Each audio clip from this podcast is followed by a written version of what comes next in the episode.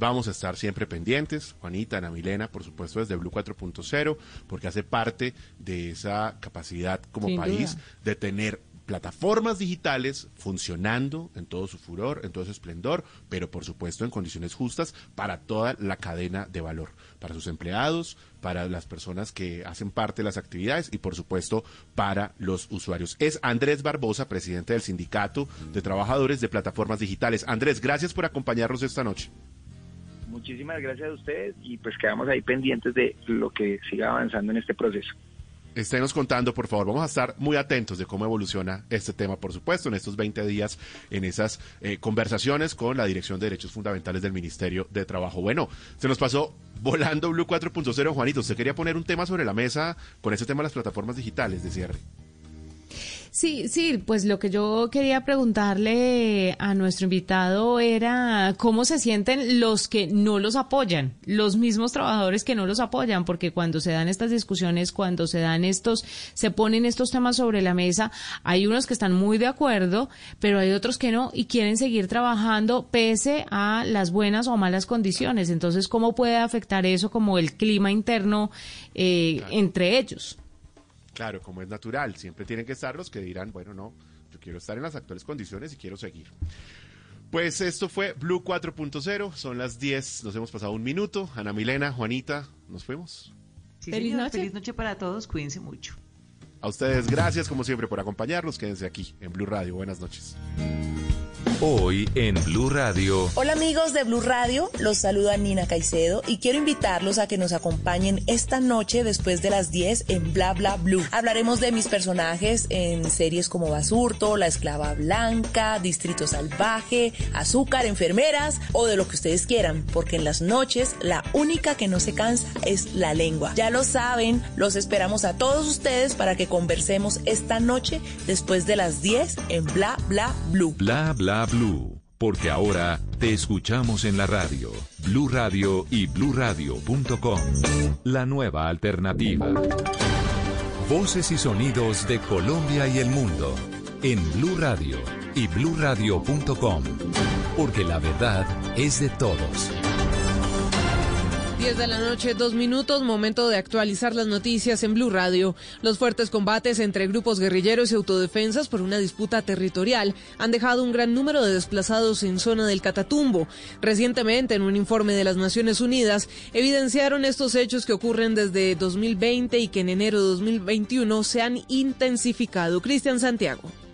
La Oficina de las Naciones Unidas para la Coordinación de Asuntos Humanitarios publicó un reciente informe en donde evidencia la afectación a 454 personas que han salido desplazadas desde la zona del Catatumbo. En el territorio, asociaciones campesinas como Ascamcat han dicho que todo se debe a una disputa territorial entre grupos insurgentes. Así lo dijo Juan Carlos Quintero paramilitar de las autodefensas gaitanistas de Colombia en el sector que han generado una situación de miedo y zozobra, desencadenándose con ello enfrentamientos con el Ejército de Liberación Nacional. Hemos alertado y ratificado lo que dicen varias alertas tempranas de la Defensoría del Pueblo y nos preocupa que el alto grado de omisión de las instituciones del Estado que no han tomado las cartas en el asunto. Por su parte, Jonas Canio, personero de Tibú, manifestó que se ha brindado una atención humanitaria y políticas de seguridad para algunas familias que han querido regresar. Afortunadamente eh, se dieron algunas condiciones de seguridad, de tranquilidad en la zona y pues ellos manifestaron que, que, que, iban a regresar. Sin embargo, el temor y la zozobra aún los invaden y esperan una acción oportuna por parte de las autoridades.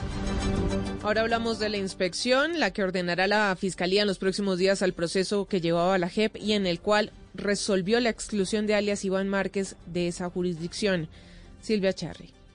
Sí, buenas tardes. Mire, en los próximos días la Fiscalía Octava Delegada ante la Corte Suprema de Justicia le va a hacer una inspección judicial al proceso que tenía la JEP y en el cual resolvió la exclusión de alias Iván Márquez de esa jurisdicción eh, transicional. Esto con el fin de obtener el documento que será prueba en el proceso por el cual están llamando a indagatoria a Márquez por su presunta participación en el entramado criminal que terminó con el homicidio de Álvaro Gómez Hurtado. Mire, un dato muy importante y es que si la Fiscalía no logra la captura de Márquez en los próximos meses, lo declararían como persona ausente y entonces el proceso continuaría. ¿Y qué sigue? Pues eh, vincularlo formalmente a la investigación sin necesidad de escucharlo en indagatoria y le resuelven entonces la situación jurídica, es decir, seguramente le dictarían medida de aseguramiento y después de esto continuaría el juicio en eh, su contra hasta una eventual eh, condena. En todo caso, Iván Márquez debería ser condenado para que responda por los hechos ya con una medida de aseguramiento vigente.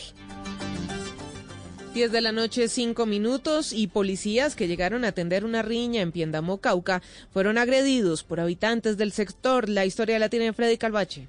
Una llamada de auxilio desde el barrio Las Vedaneras, ubicado en la cabecera municipal de Piendamó, Cauca, hizo que varios miembros de la policía llegaron hasta el sitio para controlar una riña que se estaba registrando en el lugar. Pero al llegar al sitio, fueron recibidos con palos y piedras. El coronel Boris Arbor, comandante de la Policía Metropolitana, dijo que este es un hecho más de intolerancia. Pero más que todo por, por la ingesta de licor y eso lleva inmerso también la, la intolerancia ante el requerimiento policial. Por su parte, el alcalde de este municipio dijo que estos hechos de intolerancia en contra de la fuerza pública no se pueden permitir. Y el gobernador de Cundinamarca anunció el cierre de tres pisos en el hospital de Girardot por las malas condiciones en las que estaba funcionando la entidad Mariana Castro.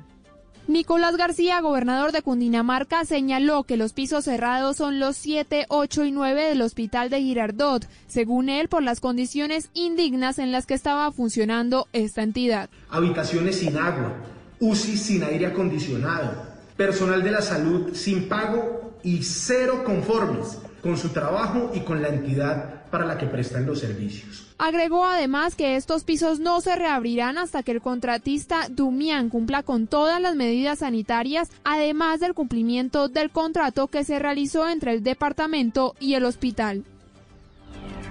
Y la Contraloría General de la República emitió una alerta por la entrega de los paquetes del Plan de Alimentación Escolar PAE a 74 entidades territoriales. Johan Solano. En el comunicado emitido por el ente de control aparecen, entre otras, la gobernación de Casanare y la alcaldía de Yopal. Elizabeth Ojeda, secretaria de Educación de Casanare, explicó cómo se están desarrollando las entregas. Una tranquilidad a la comunidad que efectivamente sí se están haciendo las entregas desde la primera semana de febrero y desde el día 25 se activó el PAE en el departamento. El calendario escolar inicia el 25 de enero y desde ese primer día se suscribió el acta de reinicio del contrato por el cual se la gobernación de Casanare es responsable de 18 de los 19 municipios del departamento y de las comunidades indígenas. El PAE indígena tuvo 1.226 beneficiarios y un costo de 2.044 millones. La secretaria de Educación señaló que para dar cumplimiento al PAE se invirtieron 13.200 millones para beneficiar a más de 17.000 estudiantes. Y como positiva calificaron diferentes sectores políticos el anuncio del presidente Iván Duque de esta herramienta que permite la regularización de los ciudadanos venezolanos. Las voces desde el Congreso las tiene Kenneth Torres. La primera voz en reaccionar fue la del presidente de la Comisión Segunda del Senado, Juan Diego Gómez, quien señaló que es una de las formas que tiene el gobierno para regularizar la presencia de los venezolanos. Creo que es una respuesta positiva y celebramos que el presidente de la República apoye a este grupo de ciudadanos que eh, de alguna manera resolvería eh, un fenómeno migratorio que tenemos en nuestro país. El presidente de la Comisión Segunda de la Cámara de Representantes, Juan Diego Vélez, indicó que respalda la propuesta hecha por el presidente Iván Duque. Respaldamos y apoyamos la decisión del gobierno del presidente Duque, como lo hemos venido haciendo durante estos casi tres años desde la Cámara de Representantes, en torno a generar una regularización de los migrantes procedentes de Venezuela en nuestro territorio. Desde la oposición, la representante Juanita Gubertus manifestó que celebra la decisión, pero indicó que se deben realizar reglas claras a la hora de atender a los venezolanos. Dicho eso, es fundamental que esta decisión abra una conversación que ha estado cerrada con el Gobierno Nacional sobre el marco legal para la regulación de la migración en Colombia. Hay reglas que aún no están claras sobre atención en salud, educación, acceso a pensiones. Desde la Colombia Humana, el senador Gustavo Bolívar criticó lo hecho por el gobierno nacional. Y tras cinco horas de haber sido detenido, fue dejado en libertad el exalcalde de Barranquilla, Bernardo Hoyos, de Pino. Hacia las 7 y 15 de la noche, el exalcalde de Barranquilla, Bernardo Hoyos Montoya, fue sacado de la URI de la fiscalía y llevado a una estación de policía y posteriormente a su casa, tras cinco horas de haber sido detenido. El exalcalde fue dejado en libertad una vez un juez envió la documentación que certifica que se le dio de baja a la orden de detención en su contra por el delito de peculado por apropiación emitida el 27 de abril del año 2017 y que por un error aún figuraba en el sistema como vigente. A su salida de la URI, el cura Hoyo se pronunció. Sencillamente que una orden de captura de 2017 por el caso del Vesubio, el juzgado no notificó que se les había caído. Ya un absurdo a todos los puntos de vista. El exalcalde afirmó que se trata de una persecución política y que seguirá denunciando. Sigo con usted, Diana. ¿Qué se sabe del estado de salud del cantante vallenato Jorge Oñate? El Jilguero de América desde el pasado 18 de enero permanece internado en el Instituto Cardiovascular del Cesar por COVID-19. Este lunes, la clínica emitió un nuevo boletín sobre su estado de salud en el que afirman que continúa estando en la unidad de cuidados intensivos en condiciones delicadas. Néstor Guerra, médico intensivista. Su condición actual es estable, pero aún con pronóstico reservado es un escenario en el cual los pacientes van mostrando recuperación de forma lenta, no está requiriendo ningún medicamento en este momento que mantenga sus signos vitales normal. Todavía continúa intubado, conectado a la ventilación mecánica. El médico indicó que el cantante vallenato ha ido recuperando algunos parámetros vitales como la oxigenación y presenta una estabilidad hemodinámica. Indicó además que ya está en el proceso de recuperación y que este puede ser un proceso largo. Rápidamente, nuestro compañero Cristian Marín nos cuenta las novedades de la fecha 5 de la Liga Colombiana en nuestras noticias deportivas. Cristian. Joana, buenas noches. Hace algunos minutos en el Estadio Alfonso López de Bucaramanga, el Atlético Bucaramanga igualó a cero con la Equidad Seguros. La fecha 5 del fútbol colombiano se termina de complementar el día de mañana con el juego entre Águilas Doradas y el Deportivo Pasto a partir de las 7 y 40 de la noche. El gran líder del campeonato es el Deportivo Cali con 13 puntos. Gracias, Cristian. Ampliación de estas y otras noticias en blurradio.com. Ya llega Bla Bla conversaciones para gente despierta. El mundo nos está dando una oportunidad para transformarnos, evolucionar la forma de trabajar, de compartir y hasta de celebrar. Con valentía enfrentaremos la realidad de una forma diferente, porque transformarse es la nueva alternativa. Blue Radio. Ricarina, Ricarina, Ricarina, es la harina que me fascina. Ricarina, Ricarina, Ricarina, es la harina. De las mejores cosechas del más puro trigo importado, traemos a su mesa Ricarina, la harina fortificada con vitaminas B1, B2, hierro, niacina, ácido fólico y todos los nutrientes que hacen las delicias de sus platos preferidos. Trabajamos pensando en usted. El destino le dará una oportunidad a Melec para encontrar en Seinep el amor de madre que siempre soñó. Todo por mi hija. El verdadero amor de madre la salvará. Lunes a viernes 3 y 30 de la tarde después de Noticias Caracol del Mediodía. Tú nos ves, Caracol TV. Estás escuchando Blue Radio. Es momento de descansar y prepararte para hacer de mañana un día extraordinario. Banco Popular. Hoy se puede, siempre se puede. En la Feria Positiva, Feria Popular Digital para Pensionados del Banco Popular, encuentras actividades divertidas, tasas especiales en la oferta Diamante, descuentos en comercios aliados, la oportunidad para participar por un Volkswagen Voyage 2020 y muchos premios más. Ingresa ya a feriadiamante.com y conoce todo lo que tenemos para ti. Hoy se puede, siempre se puede. Banco Popular. Somos Grupo Aval, vigilado Superintendencia Financiera de Colombia. Productos sujetos a términos y condiciones de uso. Vigencia del 14 de diciembre de 2020 al 30 de abril de 2021. Autoriza con juegos. Esta es Blue Radio. En Bogotá, 89.9 FM. En Medellín. 97.9 FM, en Cali 91.5 FM, en Barranquilla 100.1 FM, en Cartagena 1090 AM, en Bucaramanga 960 AM, en Pereira y el norte del Valle 89.2 FM, en Tunja 103.1 FM, en Villavicencio 96.3 FM, en Armenia 89.2 FM. En Norte de Santander, 97.7 FM. En Neiva, 103.1 FM. Y en Córdoba, 96.0 FM. También en bluradio.com. En Facebook, Blue Radio Colombia. A través de Twitter en arroba Blue Radio Co. Y en la señal de TDT.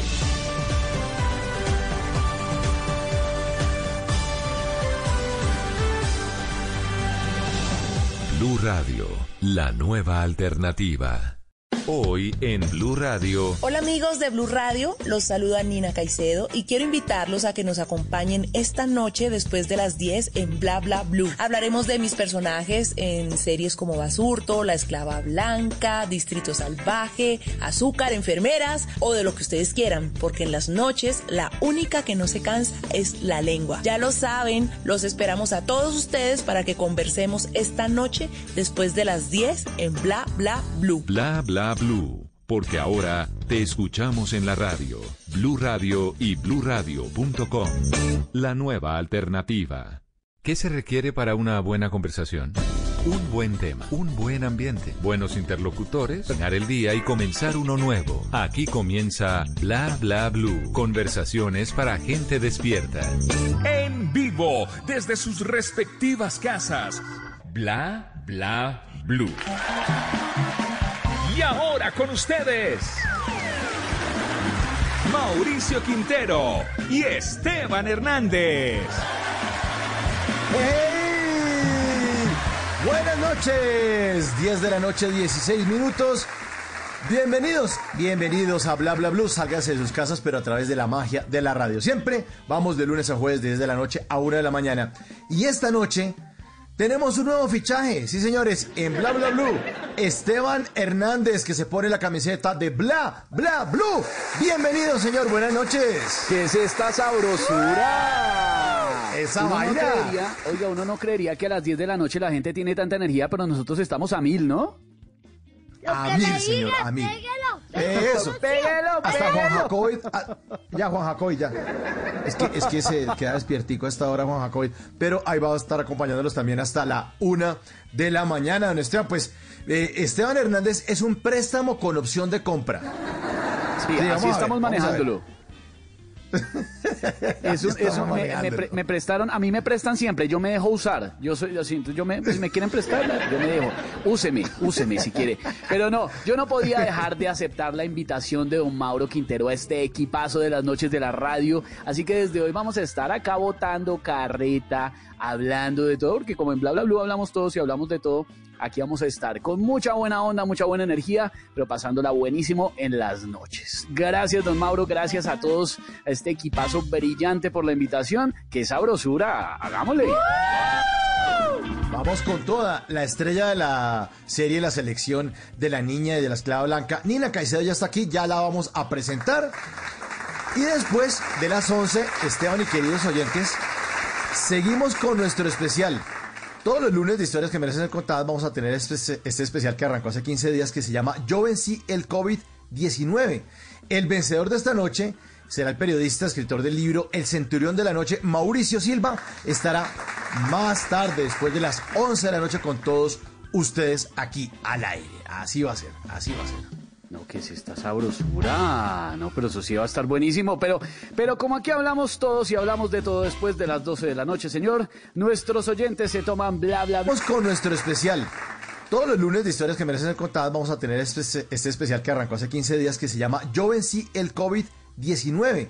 El vencedor de esta noche será el periodista, escritor del libro El Centurión de la Noche, Mauricio Silva. Estará más tarde, después de las 11 de la noche, con todos ustedes aquí al aire. Así va a ser, así va a ser. No, ¿qué es esta sabrosura? No, pero eso sí va a estar buenísimo. Pero, pero como aquí hablamos todos y hablamos de todo después de las 12 de la noche, señor, nuestros oyentes se toman bla, bla, bla. Yo no me como ese pecado, así sea del choco.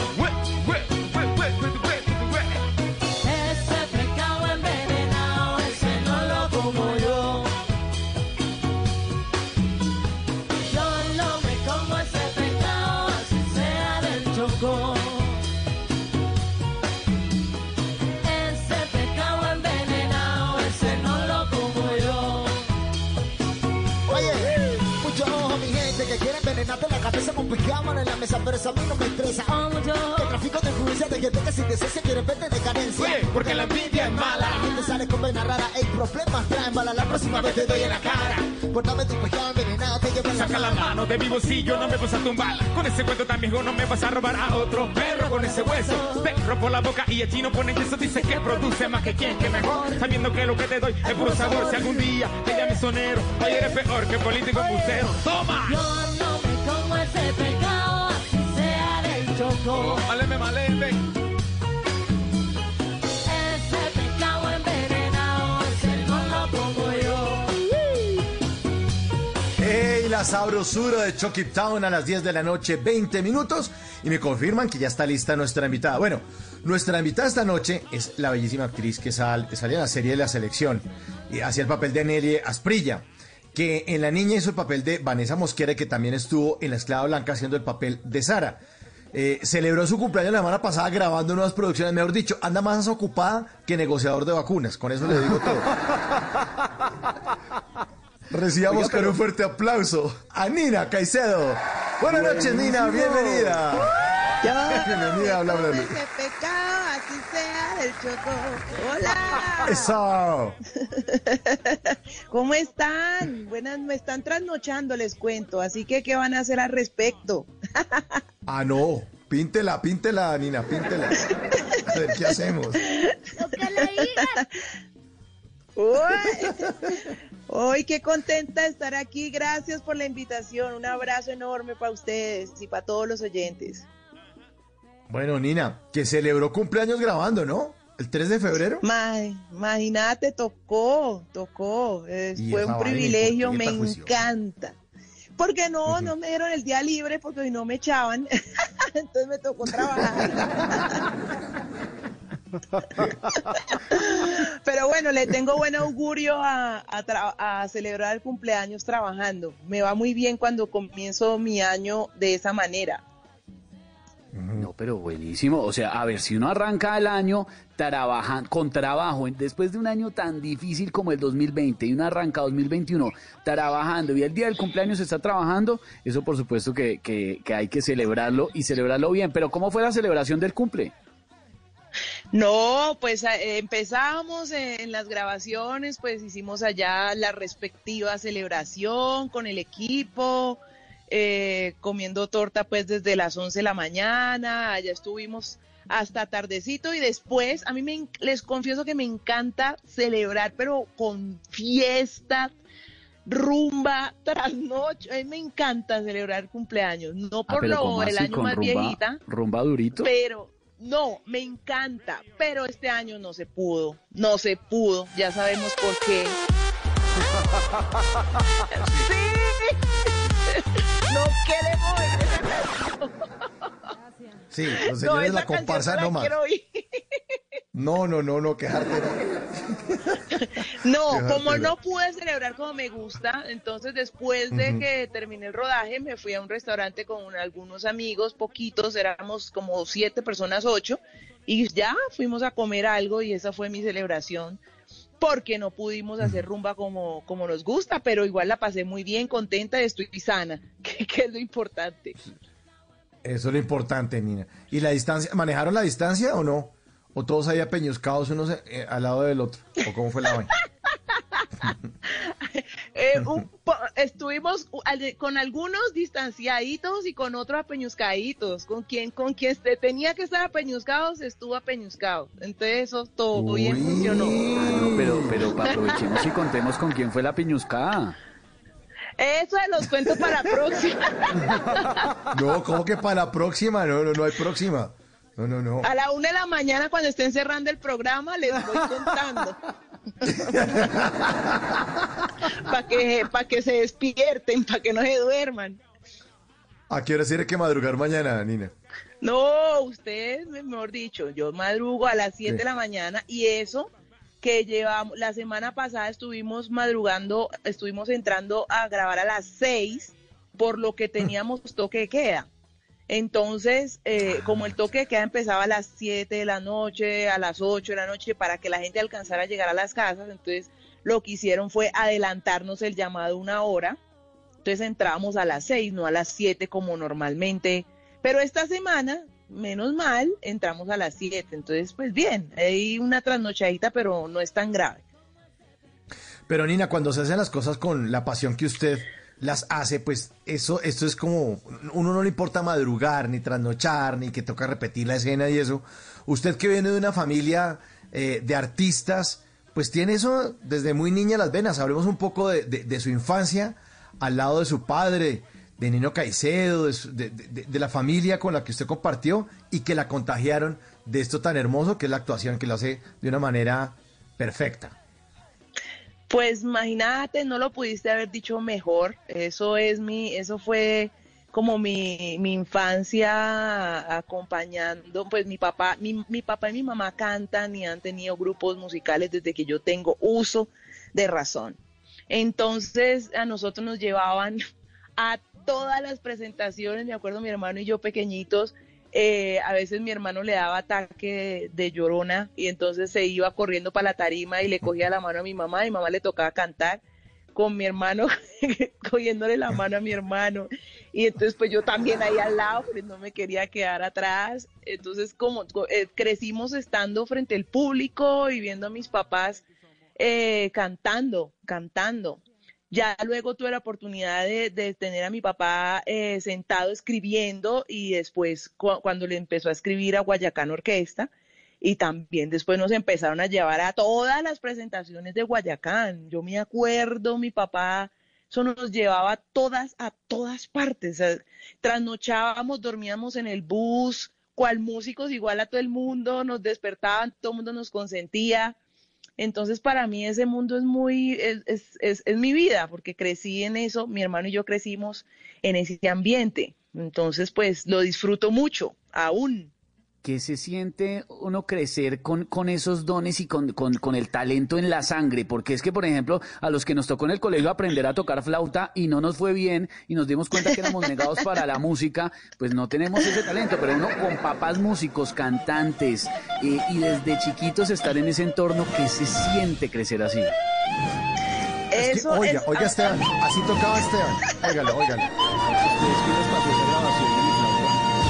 una presentación mía del colegio, mira, qué pena contigo. No, Dios mío, pobre la gente. Terminó mal la gente ahí, pero no.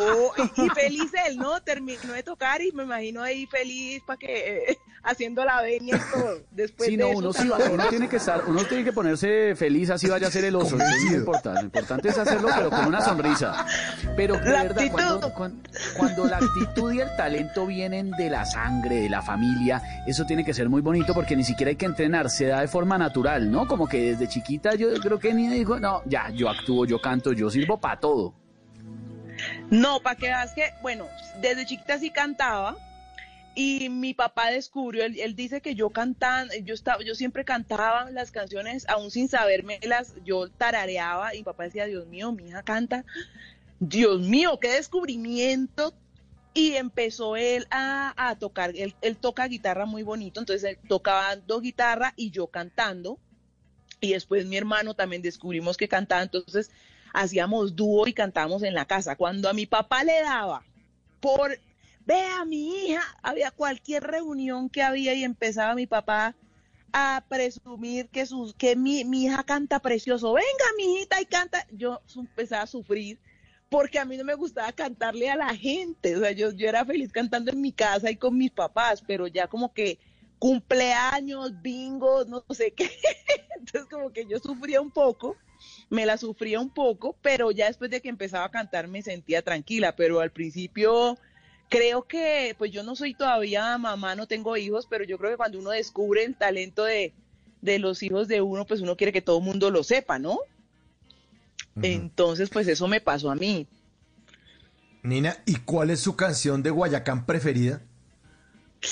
Uy, yo tengo muchísimas canciones que me gustan porque yo soy, soy groupie de Guayacán, porque crecí con, pero mi papá, hay una canción que no la escribió mi papá, pero que mi papá me cantaba mucho cuando yo estaba pequeña. Digamos que los gustos han cambiado, o sea, las canciones favoritas han cambiado dependiendo, pues, a medida que, que, que, he ido creciendo.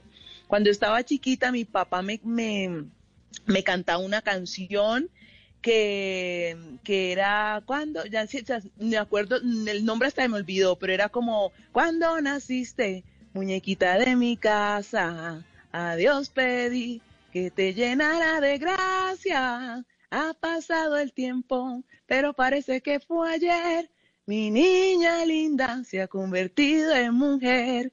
Él me cantaba mucho esa canción de Guayacán Uy, y después qué me cantaba belleza mi letra.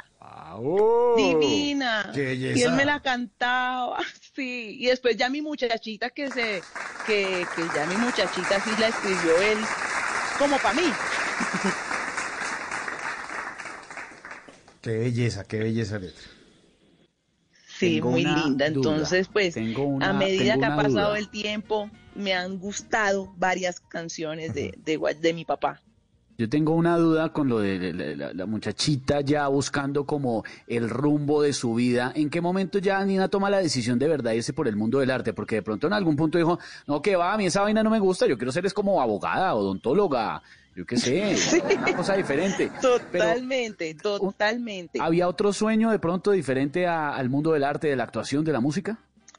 Claro, como tú, como, como lo decían ahorita, yo, yo como crecí en el mundo musical, entonces yo sentía como que eso es algo que me gusta, con lo que nací, es un hobby para mí, ¿sí me entendés? Como que si me toca cantar un día voy y canto, si me toca bailar a algún lado voy y bailo, pero de eso no voy a vivir, decía yo.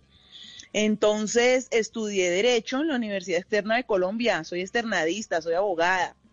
Imagínense eso. Por eso, perfecto. ¿Y, qué, y entonces qué pasó con el derecho?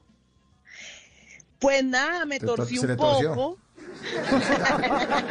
Ese chiste todo viejo.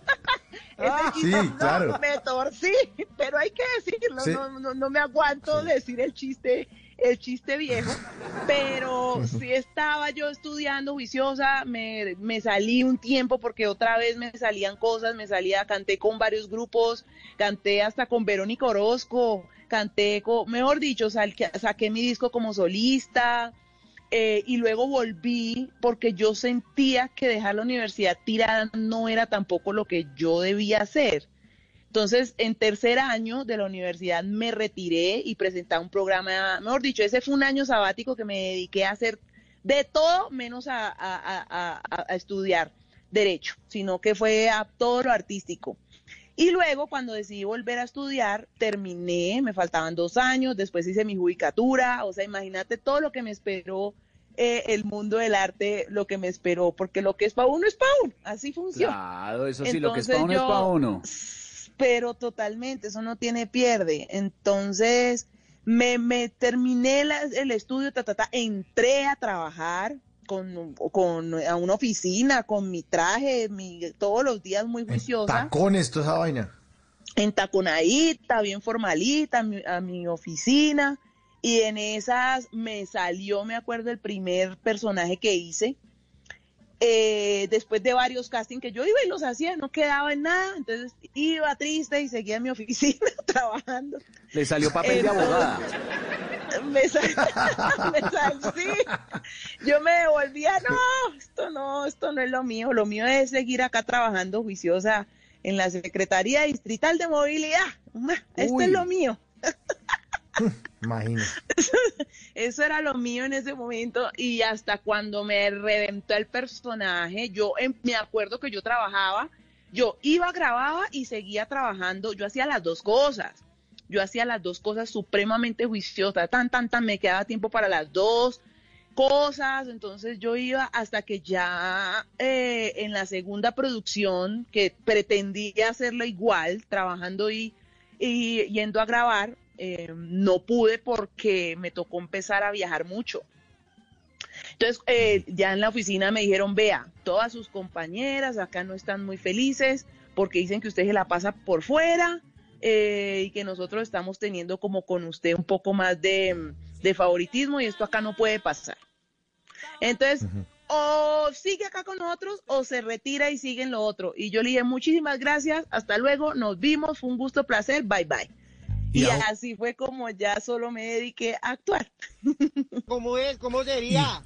¿Cómo sería? ¿Y cuál fue la primera producción, Nina, en la que entró y que ya empezó a alternar con, con ese papel de abogada La taconada? primera, primera, primera que hice se, llam- se llamó Las Detectivas y el Víctor, donde hacía un personaje ma- bravi- de una policía bravísima, una policía que llegaba de nuevo a la ciudad porque ellas la tenían secuestrada por allá en el monte y volvía y cuando llegaba el marido ya estaba en, estaba ocupado y entonces llegaba ella a recuperar a su marido. Entonces hice esa.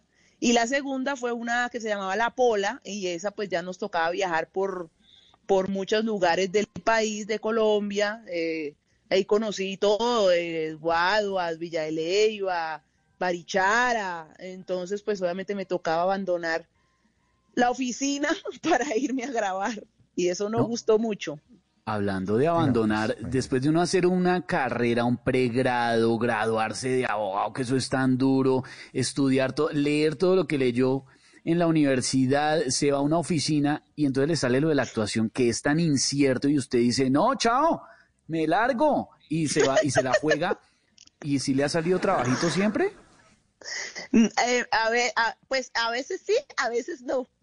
Ah. A veces sí, a veces no, pero esto resultó ser un amor de la vida y, y uno asume, uno lo asume como venga. Yo sí te- he tenido mis, mis momentos en los que digo, Dios mío, mi yo soy como loca, pero yo por qué me abandoné esto, tenía mi plática mensual, tranquila, tenía todas mis prestaciones, mejor dicho, yo era pa'lante, pues, embajadora, presidenta. Y ahora véame en estas, cuando no tengo, cuando uno no tiene trabajo sí le da muy duro y, y uno a veces dice, Dios mío, ¿por qué lo hice? Pero es que esto es muy duro, esto es muy, esto es, esto es un amor, un amor tóxico.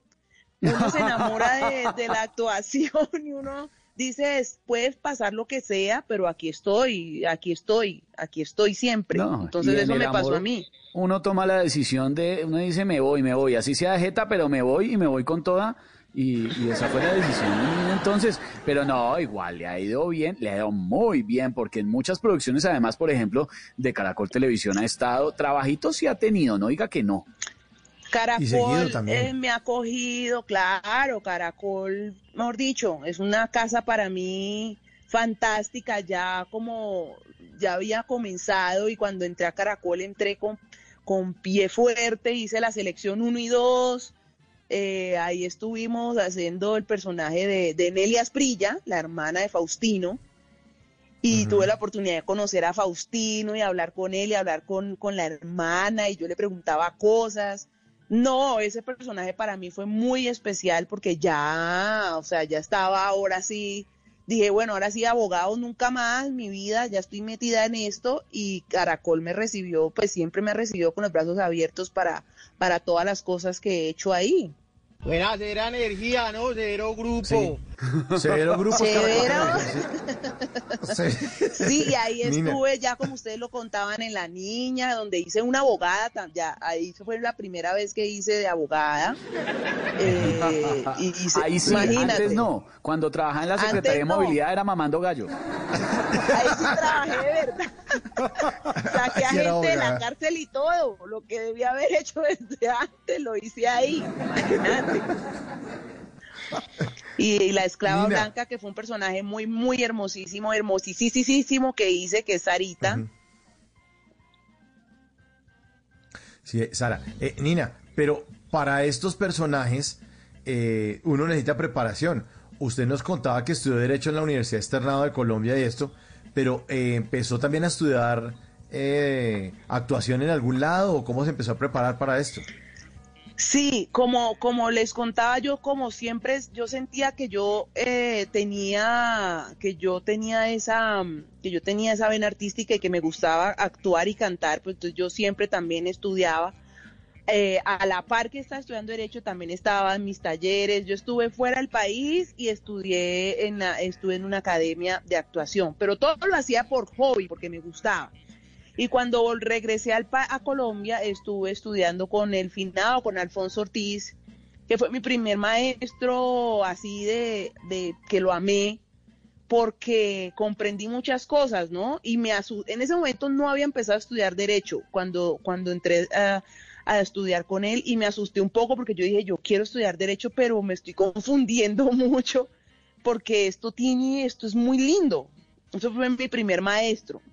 Después ya estuve con Cócaro, estuve con otros maestros que para mí eh, siempre los había admirado como, como actores, ¿sí? y ya, y entonces cuando ya decidí dedicarme a, a, esto, pues ya empecé a tener otros profesores y a estudiarlo de una manera más seria, pero ya había tenido como una formación antes. Mm, ok. ¿Y qué ve uno en una clase de teatro? Porque una clase de derecho, pues ven los artículos, la constitución, las leyes. Uno entra a de teatro y ¿qué le dictan? Pues imagínate, uno empieza primero a, a, como aprender de los grandes, a ver los, los grandes actores, las corrientes de los de la gente que siempre fue eh, de, los actores de toda la vida, de por allá, Alemania, España, Italia, Rusia, en fin, Estados Unidos. Y luego pues ya uno va aterrizando y le van enseñando unos ejercicios, cosas que uno tiene que empezar a, a hacer y ya uno mira con qué, como cuál método le, le, quiere uno, con qué método uno le va mejor eh, aplicarlo cuando uno va a actuar. Entonces uno lo que empieza es como absorber mucha información para poder luego aplicarlo a las a lo que uno esté haciendo, lo que uno esté trabajando. Claro. Porque mucha gente cree que solamente decir y ay, actúe pero resulta que uno tiene Haga. que leer mucho. Sí, vaya, haga, exactamente. Sí. Sí, vaya, vaya, ya sí. Vaya. Vaya y haga esto. Sí. Pero por eso hay que estudiar así uno tenga, así uno sienta que tiene el talento. Eh, hay que eh, eh, saber encaminarlo, saber, hay que formarlo para Claro. poder lanzarse. Y mucha gente que le llega también eh, los, las oportunidades de actuar y todo, y nunca ha actuado y le llega la oportunidad y lo hace. Pero la gente no es boba y cuando uno se lanza también a actuar, la gente "Mm, algo le falta, algo tiene. O sea, la gente no, no traga entero, la gente es jodida. La gente, uh, la gente jodida. Nina, ya que estaba haciendo un paralelo y le gusta comparar tanto el amor por la actuación y por el arte con el amor, eh, el amor, el otro amor. Hablemos de eso. ¿Cómo nos ha ido en el amor en la vida? Pues.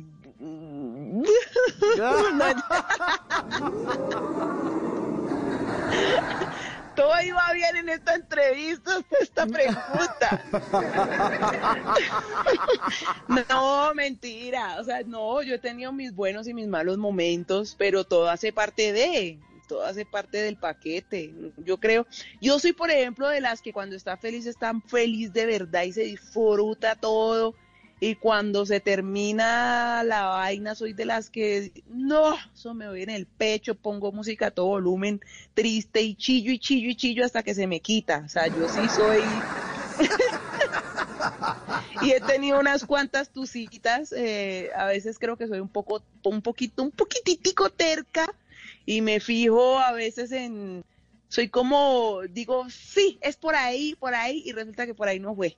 Pero lo intento muchas veces y también he tenido mis momentos de alegría y de felicidad. Yo creo que vivo el amor así con toda, con toda.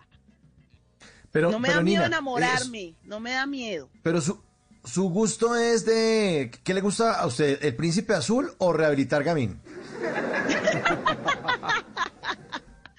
Dios mío, no, pues les cuento que no he tenido ni un príncipe azul. Ni uno. Creo, no. Sí. Más bien voy a montar como un, voy a montar un, un- una cosa para rehabilitación. Voy a montarla después. Eso es lo que sí.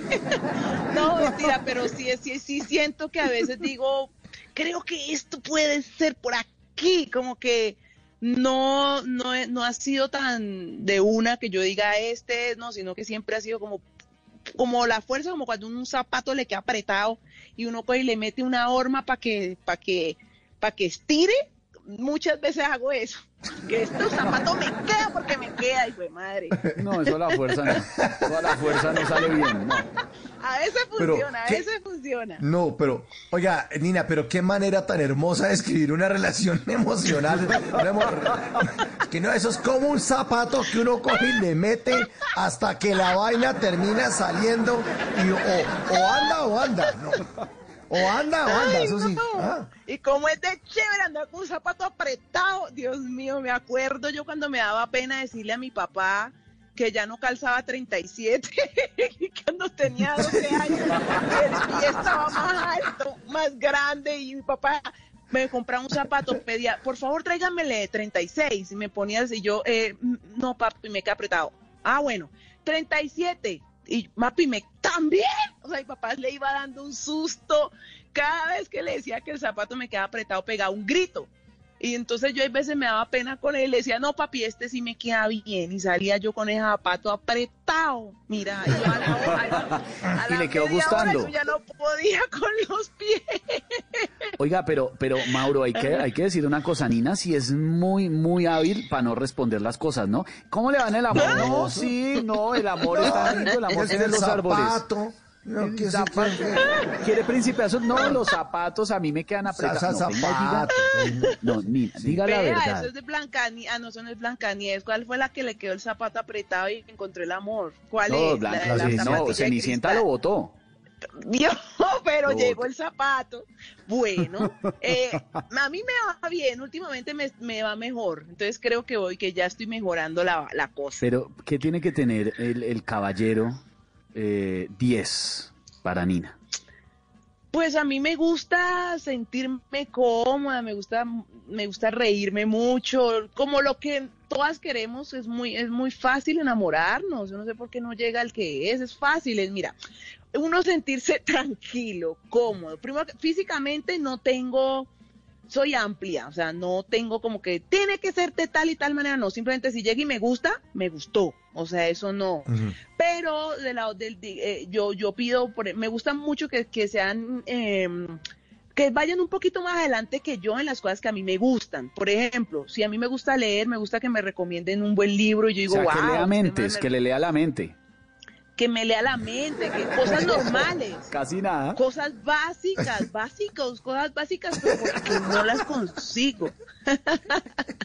Pero sí me gusta como, me gusta un mancito tranquilo, como no fanfarrones, como que no, no, me gustan más los mancitos como que son, no son, que uno los, no todo el mundo los nota y yo, ah, ahí está, ese me gusta. El que, el que no está haciendo maroma para que todo el mundo sepa que está ahí. Me gusta el que está al lado, como así, tranquilitos. Y que se tranquilito y que se deje dar zapato. Eso es importante. Sí, también normal, que se deje Hablando de zapato. organizar. No, pero que me quieran mucho, a mí me gusta que me consientan, a mí yo soy consentida, pero también me gusta consentir, pero que me gusta que me consientan, eh, que me enseñen cosas, yo me hago la bobita a veces que no sé nada y, la- y, el y él como, ven, mira, te explico, y yo, di, explícame, por favor, esas cosas básicas. Oye, Nina, pero es que, ¿sabe qué pasa? ¿Sabe qué pasa ahora en las relaciones? Que uh, las mujeres exitosas como usted y llenas de talento, a veces les quedan grandes a los hombres, y eso se lo digo en serio. Las mujeres Vea, exitosas, porque lo, mire, di- usted- lo dijo mejor No, que no. yo, lo dijiste mejor Sí. que yo. O porque usted, usted como nos conta, está- ha estado en muchas, en muchas producciones muy famosas, en La Esclava Blanca, nos está contando en Azúcar, en La Niña de Caracol Televisión, en Distrito Sa- Ujú. Salvaje Netflix, ¿no? No todo el mundo está en Netflix. sí. ¿no? Y entonces, ¿cómo hace usted para sortear ese mundo exitoso con un tipo que se aguante? Primero que las jornadas de grabación sean tan largas, ¿no? Porque la gente piensa, uy, los actores se la ganan, pero es suave. No, es una vaina larguísima, es una espera, a ver. Y fuera de eso, que sea tan exitosa, Nina. ¿Cómo, cómo, cómo, cómo cuadra usted su vida laboral con esa parte personal? Pues eh, eso es difícil, le toca a uno estar con alguien que entienda este mundo. Yo he estado, he estado con, he tenido parejas que no son de, porque uno a veces dice, no, que yo no quiero actores, que yo no quiero no sé qué, yo quiero es otra cosa, llegar a mi casa y cambiar de tema y hablar de otra cosa. Pero a veces hay, hay momentos uno está con personas que no tienen nada que ver con el medio, pero no lo entienden. no lo entienden. Eso de, eh, eso suena chistoso, pero el uno, por ejemplo, tener una escena romántica con alguien y es como, ah, sí, ah, ok, mm, sí. O sea, no entienden que es mentira, no entienden esas cosas, no entienden que No, pero ¿cómo así que es mentira? No, está- perdón, mentira no es, porque si le están metiendo la lengua... el- no, a ver, el, el beso no es de mentiras. ¿Cómo le explica uno de verdad a, una, a, a la pareja si, si se dedica a la actuación que lo del besito es de mentiras? Que no, fresco, no, eso yo ni siento. Pues así, uno explica así, es mentira, o sea, estoy trabajando, es un trabajo, así como tú vas a la oficina y haces cosas en tu computador, yo voy a mi set y hago cosas con, con mi compañero de trabajo. Porque así es. Entonces uno explica así, pero hay gente que no entiende, no, no, no puede, no, no, no funciona de esa manera. O cuando uno se va de viaje, hay producciones que uno viaja mucho, entonces uno, es- uno pone como, ay, acá en la oficina, y de repente sale atrás la playa, y entonces es como, ah, no, pues la oficina, ¿no? ¿Cómo va el paseo? Y uno, güey, madre, no estoy de paseo, yo estoy trabajando. Pero esas peleitas así empiezan a, porque creen es que uno está paseando. Entonces, ¿cómo va todo y el paseo? Y uno, no estoy de paseo, mi amor, estoy trabajando. Entonces, hay mucha gente que Sí, no entiende hay que no ese se tipo de cosas y es difícil. Claro, es, es más difícil. Entonces uno empieza a, hacer qué? Pues a juntarse con personas que sean del medio porque entienden un poquitico más eh, el trabajo que uno hace. Bueno, y hablando de esos trabajos de cantar, de, además porque usted también ha hecho cine, estuvo en Sintetas No hay Paraíso, en Lo en Pablo, eh, Pelucas y Rock and Roll. De todo esto, del cine, de cantar y de actuar, ¿qué es lo que más le gusta? Uy, pues es difícil porque pues uno, a mí me gusta acá teatro. Ah, Yo te digo que este- a mí me gusta como cada, cada cosa que hago, me, a mí me encanta. Por ejemplo, he tenido personajes en el teatro donde canto y actúo y me gusta mucho y descubrí que eso, en- no siento pánico cuando estoy en un personaje y, me- y- y estoy utilizando mi instrumento que es cantar y lo he hecho y me siento feliz cuando estoy ahí frente a la gente y, y- me toca actuar y cantar. Lo disfruto mucho y me gusta y estoy esperando, anhelando que llegue eh, otro personaje de, de- ese tipo. Pero también, por ejemplo, cuando hice la- las películas desde, las, desde más chiquitico, cuando estaba... eh, cuando estaba empezando hasta ya, por ejemplo, Pelucas y Rock and Roll, que fue coprotagonista con Mario, eh, me encantó también, me encantó también la magia, sí, con Mario Duarte también me encantó esa magia que tiene el cine, que nunca la había, sí, nunca lo había tenido tan cerca ni, ni en mis manos. Y, y, y, o sea, como que yo disfruto cada, yo diría que es como también cuestiones de personajes, me ha ido muy bien y estoy esperando todavía el personaje en el cine, el personaje en la tele. eh, yo disfruto como cada personaje que llega y lo hago con muchísimo amor, todo lo que me llega. Pero ya lo ha tocado, ya le ha tocado unos varios, ya han tocado un- unos que uno dice, este es el personaje. Nos estaba hablando hace un ratico eh, acerca de la esclava blanca también, el personaje. Sí, a mí la esclava blanca fueron pocos, fueron pocos capítulos, pero mira, eh, yo lo hice y fue muy duro para mí, muy difícil, muy difícil para mí por, por todo lo que significa personificar una esclava, ¿no? Pues yo soy negra, soy afrocolombiana y lo que, y lo que significa hacer un personaje, toda la, la verdad que tiene, ¿no? No es que voy a hacer un personaje y fue inventado, sino que de verdad pasó, pasó, pasó. Entonces a mí me da muy duro y ese personaje, digamos que los directores, tanto Liliana como Mateo, eh, como, como, sí, como Mateo, fueron muy respetuosos y yo sentía, yo veces sentía que me, no podía parar el llanto, yo decía, pero Dios mío, esto como, no, esto como pasaba. Y, y así lo hice y tanto fue lo lindo que a mí me, yo viajado con ese personaje, me llevaron a Los Ángeles, la gente enamorada de Sara, eh, era enamorada, enamorada la gente de Sara.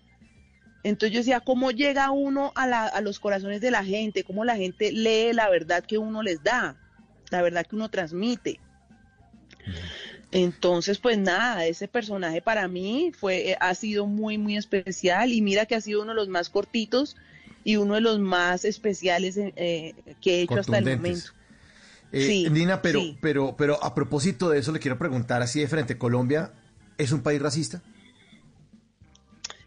Sí, claro que lo es, claro que lo es. Somos pluriétnicos, multiculturales y, mm, a pesar de que lo diga hasta en la Constitución, lo, lo, lo vivimos, lo hacemos. Lo que pasa es que uno no, eh, lo, que, lo que hemos estado nosotros creando, yo tengo una corporación, por ejemplo, que tenemos con Indira Serrano, con Bárbara Perea, que son actrices de toda la vida, eh, con Ramsés Ramos, en donde decimos, tenemos que parar en un momento de, de ya sabemos que existe, ¿sí me entendés? Existe, el racismo está en muchas personas. Estamos trabajando en una reconstrucción de imaginarios de la gente. Hay mucha gente que, que, nos, que crece y que tiene en su cabeza cosas que ya están, están en el sistema. Entonces, así mismo, uno crece diciendo y haciendo cosas porque uno las ve repitiendo y las ve que la gente las hace. Entonces, como que tratar de cambiar un poco, que es muy difícil, es muy difícil tratar de, de enseñarle a la gente, mira, eh, deja de ser así. O sea, uno no va a ir a casa por casa a estarle diciendo a la gente que no sea de la manera que le da la gana de ser. Pero considero que sí hay, que, o sea, con trabajo y tratando de enseñarle a la gente con el trabajo que uno hace día a día, digamos que uno tiene un poquito de reconocimiento y que ese poquito de reconocimiento que uno tiene sirva para que la gente trate de reconstruir un poquito lo que siempre ha visto. Entonces en eso es lo que yo me baso, pero que hay lo hay, eso sí es, sigue existiendo, lastimosamente. Nina sí es demasiado humilde. No, es que no, pues yo tengo un poquito de reconocimiento, pues poquito, poquito. No, lo que pasa es que Nina Caicedo es muy reconocida dentro del país y la verdad sí es indiscutible que eso es una gran herramienta para generar cambios. Me gustó eso que dijo de Claro. reconstruir como el imaginario de la gente, porque claro, me imagino además el impacto que usted sabe, Nina, que debe tener, por ejemplo, en niños y niñas en el Chocó que la vean en la pantalla, en la televisión, en el cine, y digan, hombre, en medio de este país tan racista y tan jodido, como que sí se puede llegar a alcanzar los sueños, ¿no? ¿Y cómo reconstruye uno esos imaginarios? ¿Eso, eso, eso cómo se hace? Mira, a mí me escribe gente, por ejemplo, y me dicen, eh, mira Nina, gracias a ti mi hija eh, empezó a verse bonita o empezó a ver, sentir que su pelo es bonito, que no es un pelo malo porque en el colegio la molestan, dicen que es fea, que es rara, que el pelo es feo. Y, y, me, y yo salgo, trato en mis personajes de pues, yo he salido con, con pelo liso, con pelo cross, trato de, yo, yo cambio mucho, ¿no? Para, dependiendo del personaje.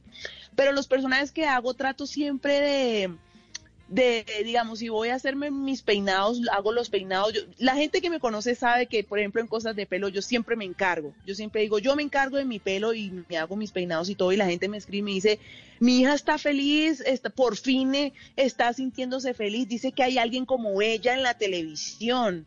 Y esas cosas así la gente las escuche bobas. Eso no es una estupidez, eso no es una bobada estamos ayudando a cambiar muchas mentes y ayudar a, niñas a, decir somos lindas, somos lindas así y hay más como nosotras y también estamos en la televisión porque también somos bonitos, pero entonces en el colegio, en la cosa, entonces nos empiezan a decir, porque yo también sufrí eso, yo también sufrí que la gente se riera, que el pelo se me para y el pelo se me alborota y ¡ay, no, parece una loca! y uno a esconderse. Entonces cuando me dicen que otras personas lo viven, pues yo, yo, yo con, con el amor entero digo, sí estamos aquí, hacemos parte del sistema y somos inteligentes, estudiamos, por eso también en la parte de- de trabajar y aceptar buenos personajes, hacer personajes que siempre, eh, digamos, tengan una, una, eh, eh, o sea, estén llenos de, de cosas positivas para la gente. Todo eso la gente lo está mirando. Entonces, creo que desde el, desde, desde el arte se puede aportar algo a la sociedad que es muy, muy importante porque tenemos esa posibilidad de que la gente nos acepte en sus casas. No les colamos, así como ustedes se, se cuelan así eh, por la radio, nosotros les colamos por televisión y la gente nos ve y tenemos posibilidades de hablarle a la gente y decirle cosas de alguna u otra manera. Y, y yo he gozado de esa, de, de, de eso, de eso tan bonito que produce, o sea, no solamente, ay, yo estoy famosa y me importa el resto nada, sino que he tenido la posibilidad de ser referente a- a mi Chocó, por ejemplo, la gente del Chocó me escribe, me llama, hablamos, mire, usted tiene el talento, pero no espere que solamente por ser negros nos van a aceptar en tal cosa, también hay que estudiar, también, o sea, es como, generar una conciencia entre la gente. Siempre vas a conseguir gente que no está de acuerdo y que le parece feo o que le parece bruto o que le parece lo que sea que tengan en su cabeza. Pero lo importante es que uno sepa que no es así. Porque si uno se deja llevar por eso, se perdió. Así es, así es. 10 de la noche, 59 minutos, estamos en Bla Bla Blue con Nina Caicedo. Viene Voces y Sonidos después de las 11 de la noche. Estaremos en Historias que merecen ser contadas hablando de Yo vencí el COVID-19. El invitado será el escritor y periodista Mauricio Silva. Nina, pues estaremos muy pendientes de todos sus proyectos, siguiéndola, disfrutando su talento, que esta no sea la última vez que nos visite y que nos deje trasnocharla. Le mandamos un gran abrazo y bienvenida siempre a Bla Bla Blue. Pues gracias, estuve feliz, no paré de hablar, me encanta, no sé si lo notaron. me encanta. Un poquito. Me, sí. Un poquitico, me encanta hablar y me encanta contarles mis cosas. Eh, muchas gracias por la invitación y nada, inviten, inviten otra vez. Nina, deje un tacón de vidrio acá por si le conseguimos un príncipe azul para que después la ubique. Nina Caicedo en Bla Bla Blue.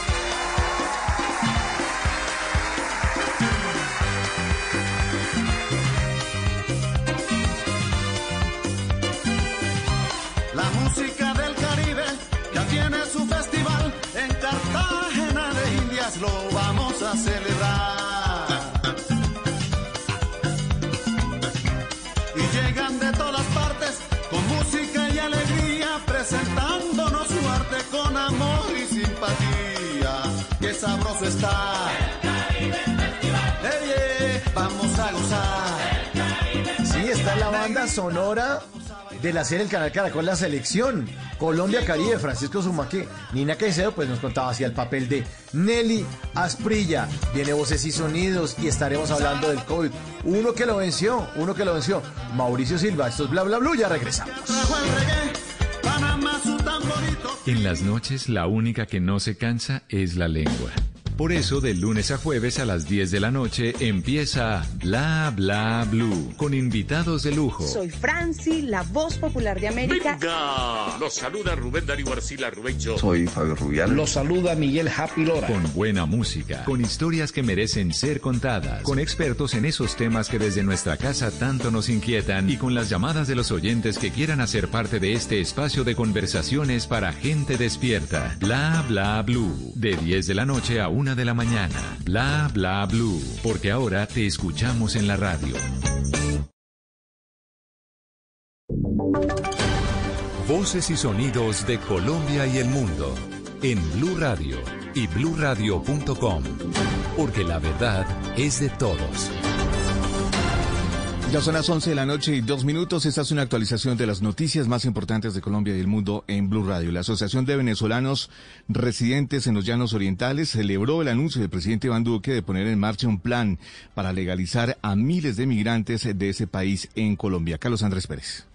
Tras el anuncio del presidente Iván Duque de realizar la creación de un estatuto de protección temporal para casi un millón de migrantes venezolanos, Llano Bencol, la Asociación de Venezolanos Residentes en los Llanos Orientales, celebró este anuncio y agradeció al gobierno nacional este gesto. Así lo expresó Alexandra Rodríguez, directora de la asociación. Agradece al señor presidente Iván Duque y a su gobierno la histórica medida de protección, acogida e inclusión a los migrantes venezolanos en Colombia. La historia de los dos países cambió con la crisis política venezolana. Hoy se da inicio al reconocimiento de una mezcla que marcará el futuro de nuestra nación. El permiso que beneficiará a los migrantes venezolanos les permitirá estar en el país por 10 años y dependerá de su comportamiento poder solicitar la visa de residente. Además, podrán acceder a salud, educación y otros beneficios. 11 de la noche y 3 minutos, el Valle del Cauca pasó de alerta roja hospitalaria a alerta naranja por la disminución de la velocidad de contagio por COVID-19 y la reducción en ocupación de camas de cuidados intensivos que se encuentra a la fecha en un 85%. Alejandro González. Las autoridades de salud en el Valle del Cauca confirmaron que de acuerdo con la disminución de la velocidad de contagios de COVID-19 en la región y la reducción de la ocupación de camas de unidades de cuidados intensivos, que se encuentran hoy en un 85%, se bajó el nivel de la alerta en la red hospitalaria de roja a naranja. La secretaria de salud del departamento, María Cristina Lesmes, indicó que con esta declaratoria se podrán ir normalizando las cirugías que estaban represadas en estos dos primeros meses del año. ¿Qué quiere decir la alerta naranja? Que el departamento del Valle del Cauca está en capacidad de atender las personas con COVID Que requieran una hospitalización o una unidad de cuidados intensivos dentro de nuestro territorio. Y que como ha bajado la ocupación de las mismas, podemos darle libertad a algunas especialidades para operar cirugías que teníamos represadas, no en la normalidad total, pero sí un número adicional de las que ya veníamos abriendo. La funcionaria agregó que los mayores contagios en el departamento se están presentando en personas entre los 20 y 59 años de edad. Sin embargo, los casos de muerte se están registrando en adultos mayores de 60 a 89 años. 11 de la noche y 4 minutos en Aguajira, las autoridades han decomisado más de mil medicamentos que eran vendidos de forma irregular y otros estaban vencidos. Johnny Albrado. Varias personas gritando y ofreciendo medicamentos en las calles. Así se venden a muy bajos precios y en plenas calles de Maicao medicamentos de forma irregular que no guardan sus condiciones sanitarias y otros que no tienen registro. En las últimas horas se han decomisado por parte de las autoridades 1.045 unidades de estos medicamentos. Hablamos con Ani Aguilar, secretaria de Salud del municipio fronterizo de Maicao, y esto fue lo que nos dijo al respecto. Bueno, las condiciones son precarias. Algunos ni siquiera tienen fecha de vencimiento. Sí encontramos muchos que son de uso institucional y estamos en cooperación con la policía porque estamos identificando de dónde están proveniendo este tipo de medicamentos porque ya hemos identificado que no son de las droguerías que están reguladas. La Secretaría de Salud de Maicao alertó a los ciudadanos sobre estos medicamentos que en ocasiones no cuentan con las condiciones sanitarias precisas y se comprometió en investigar si hay mafias dedicadas al menudeo de este tipo de medicamentos. 11 de la noche y 5 minutos. En otras noticias, en Barranquilla, la SIGIN capturó a tres taxistas que habrían robado y abusado sexualmente a por lo menos 10 mujeres. Diana Espino a disposición de la Fiscalía por los delitos de hurto calificado agravado, secuestro simple agravado y acceso carnal violento en circunstancias de agravación. Fueron dejados tres taxistas capturados por la Unidad de Delitos Sexuales de la SIJIN. Los detenidos, de acuerdo con la investigación, habrían abusado sexualmente al menos 10 mujeres que se subieron a sus vehículos como pasajeras de un supuesto servicio de taxi colectivo. Investigadores del caso afirman que dos de los señalados violadores en serie se subían en la parte trasera del taxi haciéndose pasar por pasajeros y posteriormente robaban y violaban a sus víctimas mientras el vehículo iba en movimiento. Esta banda de violadores habría empezado a operar desde el pasado mes de diciembre. Ocho de las víctimas reconocieron a sus agresores, quienes serán presentados en las próximas horas ante un juez de control de garantías. Y seguimos en el norte del país porque en Cartagena continúan las jornadas de protestas exigiendo el desmonte de los peajes internos. Dalia Orozco. 18 días de protestas completan hoy los integrantes del Comité Antipeajes y decenas de ciudadanos que exigen suspender el cobro de los peajes internos de Cartagena luego de que la Contraloría revelara en un informe que el detrimento patrimonial de este contrato ascendería a más de 300 mil millones de pesos. En una nueva jornada de protesta durante la tarde y la noche de hoy, decenas de cartageneros llegaron hasta el peaje ubicado en el barrio Ceballos para evitar el cobro del recaudo. Adriana Arteta, manifestante. Suspenda el cobro del peaje hasta que no se esclarezca con un juez qué es lo que está pasando ¿Qué pedimos nosotros? Que ellos obedezcan nosotros obedecemos. El alcalde William Dow, quien hizo presencia en medio de la protesta, aseguró que esta semana se podría dar una solución temporal a esta situación mientras las autoridades competentes deciden lo que ocurrirá con este polémico contrato que se ha extendido por más de 20 años. Si resulta lo que el alcalde está haciendo, el 99% de los cartageneros van a brincar de una pata de la felicidad. El alcalde hizo un llamado a evitar los actos de violencia durante las protestas. Noticias contra reloj en Blue Radio. Y cuando ya son las 11 de la noche y 7 minutos, la noticia en desarrollo, la ONU reveló que Irán y Corea del Norte volvieron a trabajar, a trabajar juntos en el desarrollo de misiles de largo alcance. La cooperación habría incluido la transferencia de partes críticas y otros envíos habrían tenido lugar en el 2020, indica un párrafo de un reporte confidencial elaborado por ese organismo internacional. La cifra que es noticia, la deuda externa en Colombia alcanzó el 54,8% del Producto Interno Bruto en el mes de noviembre.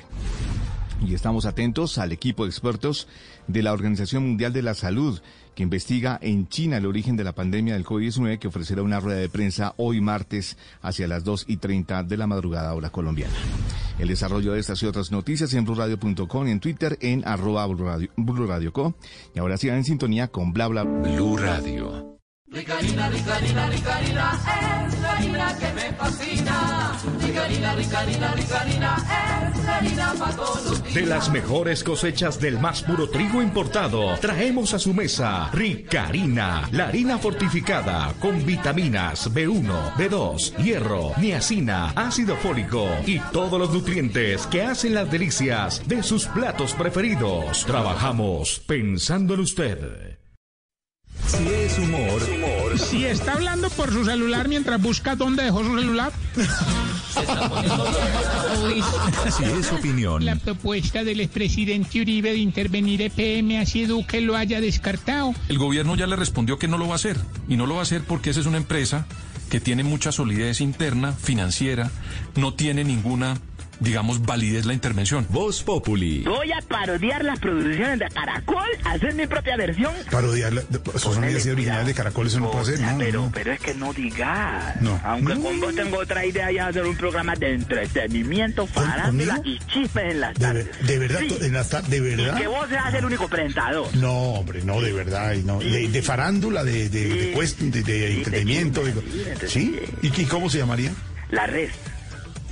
Hasta luego, señor. Chao. De lunes a viernes desde las 4 de la tarde. Si es opinión y humor, está en Blue Radio, la nueva alternativa. Ricarina, Ricarina, Ricarina, es la harina que me fascina. Ricarina, Ricarina, Ricarina, es la harina para De las mejores cosechas del más puro trigo importado, traemos a su mesa Ricarina, la harina fortificada con vitaminas B1, B2, hierro, niacina, ácido fólico y todos los nutrientes que hacen las delicias de sus platos preferidos. Trabajamos pensando en usted. Estar actualizado es estar. Descargue Blue App. Nuevo diseño. Una app más eficiente y liviana. Notificaciones con información de última hora. Podcast, programación de Blue Radio y todas las señales nacionales Blue en vivo donde y cuando quiera. Descárguela en Google Play y App Store. En las noches la única que no se cansa es la lengua. Por eso, de lunes a jueves a las 10 de la noche empieza Bla Bla Blue con invitados de lujo. Soy Franci, la voz popular de América. Venga, los saluda Rubén Darío Arcila Rubencho. Soy Fabio Rubial. Los saluda Miguel Happy Lora. Con buena música, con historias que merecen ser contadas, con expertos en esos temas que desde nuestra casa tanto nos inquietan y con las llamadas de los oyentes que quieran hacer parte de este espacio de conversaciones para gente despierta. Bla Bla Blue, de 10 de la noche a 1 de la mañana. Bla Bla Blue, porque ahora te escuchamos en la radio.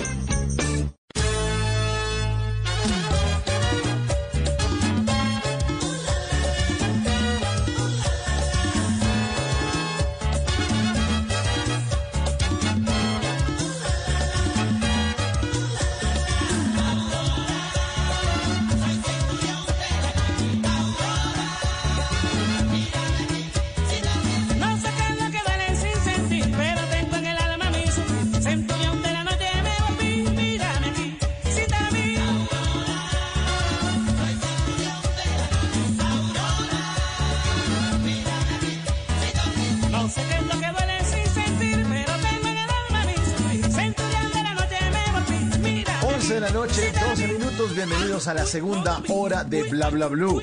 Conversaciones para gente, vea, despierta. La gente ya no está tan dormida. Sí, todos, todos ya quieren participar en los programas de radio y por eso este programa lo, lo hacemos entre ustedes y nosotros. En el 316-692-5274, pues pueden dejar ahí todo lo que quieran comentar, las preguntas para nuestros invitados. Aquí, además, ustedes han sugerido muchos temas. Les hemos hecho mucho caso eh, porque este programa lo hacemos entre ustedes y nosotros. Mensajes en el 316-692-5274. Ya que estamos de estrene, de nueva adquisición, don Esteban Hernández, que a partir de esta noche nos está acompañando aquí en Bla Bla Blue, pues le deja mensajes Esteban. Dice, buenas noches Mauricio, bienvenido Esteban. Eh, llegas a un gran y excelente equipo. Dios los bendiga y que Mauricio ejerza esa opción de compra. Señor, porque estábamos diciendo hace un ratico que era eh, préstamo, pero con opción de compra. Dice que yo ejerza la opción de compra. Lo escribe Pablo desde Palmira. Un abrazo para Pablo. Muchísimas gracias por su sintonía. Muy amable. Más mensajes. Buenas noches. eh, bienvenido Esteban a Bla Bla Blue. Gracias por el programa.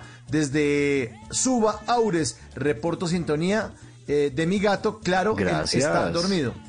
El gatico, tiene el gatico dormido. Pobrecita la oyente. Ahí está. Oiga, gracias por los Gran- mensajes. Díganle a Mauro que se meta la mano al drill y que ya confirme Sí. el- la adquisición. 316 92 52 74. Bueno, ahí está. Gran artista, dice, gran artista Nina Caicedo, la recuerdo en La Esclava Blanca, claro, nuestra, nuestra invitada de la primera hora, eh, Nina Caicedo, que estuvo haciendo de Sara en La Esclava Blanca. Saludos, acá full sintonía, Leonardo Feria, cada noche escuchando sus programas desde Tierra Alta, Córdoba. ¡Hey! También mi hermano, un gran abrazo allá en Tierra Alta, Córdoba, y vamos a gozar. Eh, eso, Juan Jacobi. Haga el favor y se acuesta, niño, por favor, que mañana. Usted no tiene colegio mañana, este pelado es que me. Bueno, parece que entra tarde, ¿no? Pero Entra- ¿cómo así y- este y- pelado no es de los que ya entraron hoy a la nueva normalidad, que ya volvieron a los colegios? Devolvámoslo. Sí, pero, pero. No, pero está por Zoom, igual llega tarde a clase. Eh, eh, eso, eso. Lo Juan que le Jacobi, diga. hágame el favor.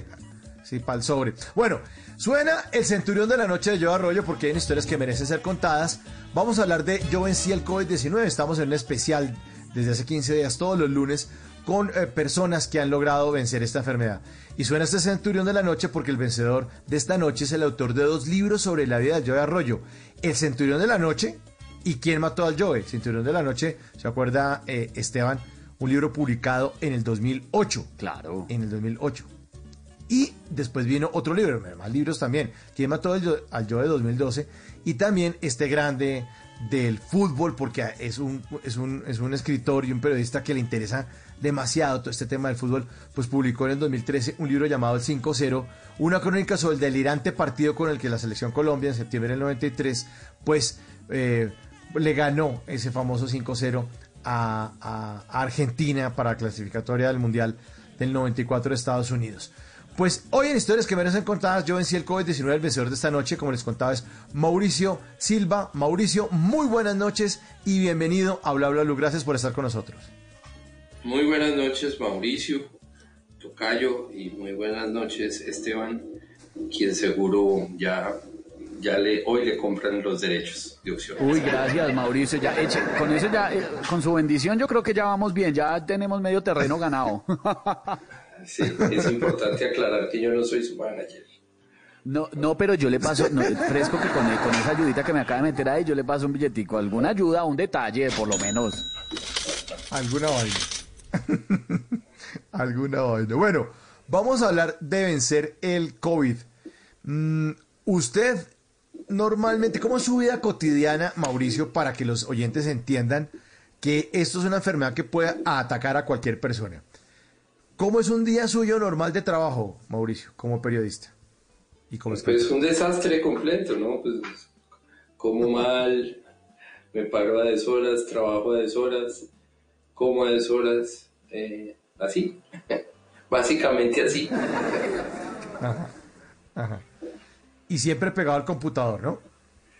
Pues sí, no, no, no, no siempre, porque eh, cuando no es el computador es el televisor para ver fútbol. Encerrado en su casa, juicioso. Sí, y encerrado. usted Encerrado en mi casa me la paso y me la he pasado en este, en esta pandemia, sí. Entonces ahí la pregunta de Esteban es, y entonces si se la pasa encerrado, si el contacto que tienes con el computador y con Si el televisor para los partidos de fútbol, ¿ah? ¿Qué pasó? ¿Cómo así? ¿Cómo se contagió?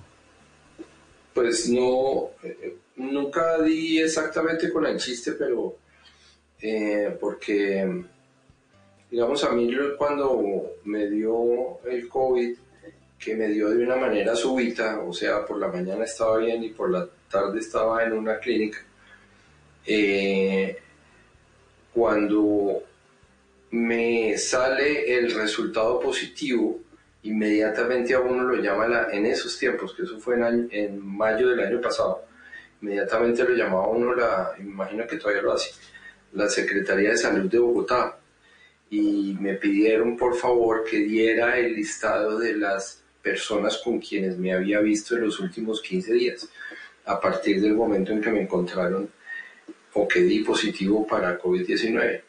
De tal manera que yo hice ahí la lista y en realidad fueron solo pues siete personas con las que tuve contacto.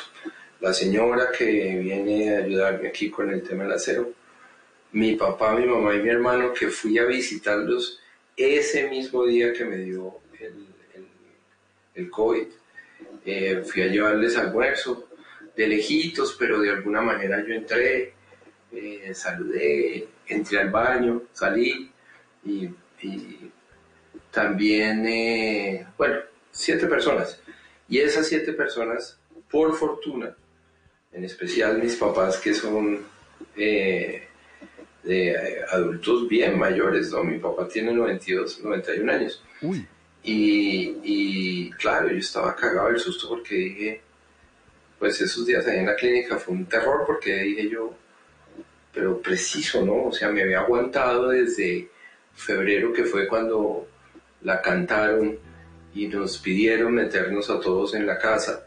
Y yo no había ido y, y ese día de mayo me dio por ir porque ya no aguantaba de verlos y, eh, y me fui así de, de, de lejitos y, y, la embarré porque no había ido ir. Por fortuna, eh, todos salieron negativos, o sea, ninguno fue positivo. De tal manera que ninguno de ellos me transmitió el COVID. ¿Qué pasó? El, médico de, bueno, la, la, médica que me recibió en la clínica Reina Sofía, cuando me vio me hizo como un chiste y me dijo, ¿usted dónde compró ese tapabocas? Y yo, uy, ¿por qué doctor? Está muy chimbo y me dijo, está chimbísimo. Mire, se le mete todo por los cachetes, se, le mete todo por los pómulos. Además, esa tela no es la que es. Y yo, ay, joder. Entonces, eh, otro, otro de los médicos, el, el director del pabellón del COVID de la clínica Reina Sofía me dijo después, mire, es bien probable que usted, usted, eh, ¿cómo ha hecho para mercar y todo eso? Yo no, pues yo voy a un supermercado que queda al lado de mi casa. Y me dijo, y fue en los últimos 10 días antes de que le diera COVID, y yo sí, claro, fui una vez. Me dijo, pues ahí fue maestro, porque eh, pues, ¿recuerda si hizo cola? Sí, hizo cola hice cola, pues me dijo, ah, bueno, entonces cuando usted hace cola, si tenía ese tapabocas que, que no servía para nada, y si la persona que iba adelante tenía COVID y habló por teléfono, o estornudó, o silbó, o cantó, o lo que fuera, y anda la cola, entonces usted ocupó ese lugar que si eran los dos metros que todavía exigen. Oiga, ¿cómo así? Eh, ahí, me dicho ahí, Mauricio, o sea, se sacó pude, esa lotería. Ahí me pude, Sí, más o menos, pero pues esa es la lotería que se ha sacado todo el mundo con, con el COVID. Pues que la gente no, no cree que está pues en todos lados, ¿no? Hace poquito vi, creo que fue ayer, un video de una nena que explicó muy bien el tema de cómo funcionan los eh, ambientadores, ¿no? Que hacen una aspersión, pues, cada vez que usted lo, atomiza hay una aspersión amplia, ¿no? Entonces ella dijo, haga de cuenta, esto es exactamente lo mismo cuando usted habla o cuando usted tose o tal. Por eso es que los ambientes eh, cerrados son un peligro para el tema del COVID. Quien lo transmita, Mauricio. quien lo tenga, asintomático o no, eh, una vez habla puede llenar un salón de, de COVID. Uy. Imagínese. Mauricio, pero usted nos comentaba hace unos minutos que uh -huh. usted estuvo, se sintió mal por la mañana y después ya estaba enfermo por la tarde? O sea, ¿fue así de, sí, fue. de repentino a la maluquera? ¿Cómo fue? Súbito, porque como le digo, fui y le llevé almuerzo a mis viejos. Y me vine yo a almorzarme ese mismo almuerzo. Y pensé que me había sentado mal la vaina porque me empezó a dar un retorcijón de la barriga. Y, y entonces pues para el baño y después temblerique y después dolor de cabeza y después me tiró a la cama y ya en la cama me sentí y fiebre y empiezan a pasar las horas, son las 6 de la tarde y me empieza una taquicardia y, yo ya dije taquicardia, sí, no jodas, hermano. Entonces tocó llamar, llamé al médico y el médico eh, en cinco minutos me dijo, usted, eh, usted se sacó, como dice usted, la ficha y es y es candidatazo para COVID. eh, el tipo pues llegó ya inmediatamente, o sea, eh, como un astronauta, llegó a mi casa, ¿no? Me, me hizo todo de lejitos, todo. Y me dijo, sí, usted está, usted está seguramente con COVID. Entonces pidieron una ambulancia y me metieron inmediatamente al pabellón del COVID del, de la Reina Sofía, que eh, cuando yo iba en, el, en, la, en la camilla, yo decía, pero qué irresponsables que me metan al pabellón del COVID. Yo decía, ¿no? La cueva del lobo, sin que me hayan hecho el examen, o sea, qué tal que yo no lo tenga. Además, yo estoy es como mal de la barriga, ¿no? Y, y entonces ahí me atendieron y en cuestión de, de cinco minutos ya me habían hecho examen de sangre, orina y una radiografía de pulmones y cuando salieron los resultados muy rápido, a los 15 minutos, la médica me dijo, mire, eh, aquí en la radiografía de pulmones vemos unas manchitas de, en sus pulmones que no me gustan. Entonces, eh, vamos a hacerle un, eh, un TAC, una cosa para que vean, veamos bien los tejidos blandos de, y, y podamos salir de dudas y no sé qué. Eh, y entonces me dijo, esto se demora un poco porque tienen que pedir la, la sala para eso y como usted es probablemente candidato positivo para COVID, entonces tienen que alistarla y eso es como en cuatro horas. Y esas fueron cuatro horas de, de, del infierno porque pues ahí uno piensa de todo, sobre todo que eh, en esa salita de, de donde uno llega, eh, había una, una mujer que gritaba, pero en serio, gritaba de, de, dolor. Y entonces yo le dije a la enfermera, ¿qué le pasa a esa pobre señora? Y me dijo, no, si ella es una de, de las, de las nuestras, es una enfermera de aquí de, de no. la Reina Sofía que hoy cayó por COVID y está con unos eh, estertores ahí y pues gritaba, ¿no? Y yo, mierda. Y entonces, claro, ahí empecé a pensar algo que, pues uno ahí cuatro o cinco horas, pues piensa mal, ¿no? Piensa bien y piensa mal. No, pero mal sobre todo piensa, que más que todo piensa mal, ¿no? Porque una vez usted entra, si estuvo en la Reina Sofía estaría en el, en el famoso Salón Dorado que le dicen allá, porque como cada sí. clínica y cada hospital ha dispuesto un sector sí. para las, los pacientes COVID, sí. que es al que no pueden entrar sino todos los médicos con todos los trajes de bioseguridad, y usted entrando allá uno dice, mmm, ¿qué tal que sí, claro. esta sea, no, es que el este pensamiento mío, exacto, el pensamiento mío fue ese. Eh, y bueno, estas cortinas azules pueden ser lo último que yo vea, porque si, me, si sale algo en mis pulmones y yo ya tengo el COVID invadido en los pulmones, eh, eh, entonces, pues eh, si me, me, van a meter a una UCI, y si me meten a una UCI, pues me van a tener que intubar y para intubarme me van a tener que privar. Y si la historia sale mal, pues esto es probablemente lo último que vea. Entonces ahí aproveché para llamar a, a mis hermanos, a mis viejos, a mi novia y incluso hice la llamada al exterior, exterior, exterior que es con, con, el de, con el de arriba y cuadré la caja, hermano, en serio. Eh, dije, bueno, listo, si, está, si, aquí, si hasta aquí fue, pues quiero hacer las paces. Oiga, pero Mauricio, ¿usted se despidió de, de, su familia, de su novia, de sus no, papás o solamente no, que dijo? No, no, no, no, dijo bueno. No, los llamé de chévere porque además yo que les iba a meter ese susto tan berraco, sino yo pues, incluso le dije a mi hermana, eh, hágame visita porque esto se demora y estoy aquí aburrido y no sé qué. Y la verdad yo estaba temblando, con taquicardia, con una diarrea terrible, pero pues sí quería como oírlos entonces, pero a nadie asusté, ¿no?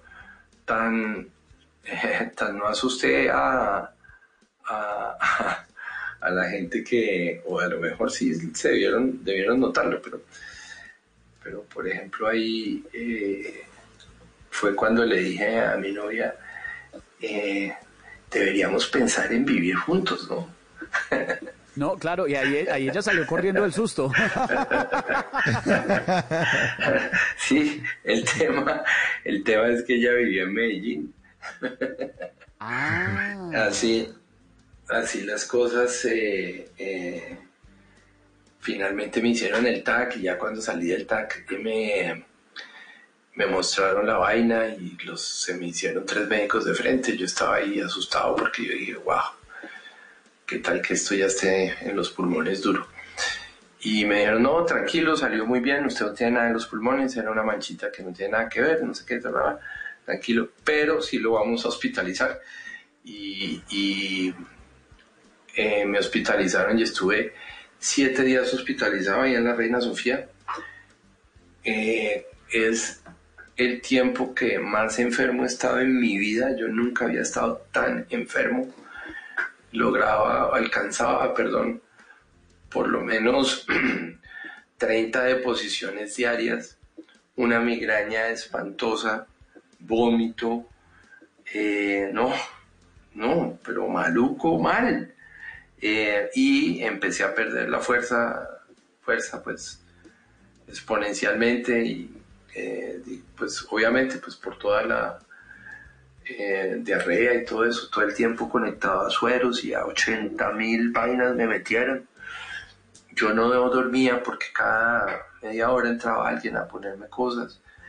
Y sí, yo me sentía raquete mal y bueno, a mí me llamaban y cuando me di cuenta y me di que estaba mal o muy mal, es que me timbraban el celular y yo trataba de coger el celular y yo no lo podía cargar. No tenía la fuerza para cargar un celular. Y yo, joder, sí, güey, pucha, ¿qué es esto? Y nada, eh, ahí me tuvieron siete días y hicieron 80 mil pruebas de todo. Eh, estuve como usted bien dice en el Salón Dorado. oí a la gente, a los, a, los pacientes al lado, en todos sus procesos. Me tocó una señora al frente, pobrecita, que una noche, la noche que llegó, gritó y se agarró a gritar y a decir una cantidad como de incoherencias. Y yo en un momento pensé que ella estaba vaciando a, una enfermera. Entonces eh, yo me paré de la cama y con dificultad porque ya no aguantaba más la gritería. Y me asomé hacia la puerta y cuando me di cuenta estaba realmente disvariando. Entonces eh, se acercó una enfermera que me iba ahí y yo le dije, ¿qué le pasa a esta señora? Y me dijo, no, lo que pasa es que la señora tiene COVID y el COVID eh, lo tiene en el cerebro. Y ahí fue cuando yo me di cuenta que, porque yo no, yo no sabía nada del COVID, y me di cuenta que no era un tema exclusivamente eh, pulmonar, ¿no? Como empezó y como casi todos sabíamos que era. Incluso yo soy la prueba fehaciente de que no es así porque mi COVID y mis síntomas se fueron a lo gastrointestinal. Un asunto que, valga la pena decirlo, eh, todavía no he superado. Yo estoy todavía con secuelas desde mayo del año pasado. Eh, yo me, excedo en alguna comida o en café o en grasas o tal y otra vez me da un dolor de barriga bravo. en esa, en esa reflexión, Mauricio, y en esas pases con el de arriba, ¿usted qué le decía? Eh, ese diálogo de pronto con, con, el, con el ser superior, le decía, sáqueme de esta y yo cambio, o, o qué pena todo lo que hice, ¿qué pensaba en, en esa convalecencia? No, eso es íntimo, lo único que le puedo decir es que le pedí la estrella 16 para millonarios.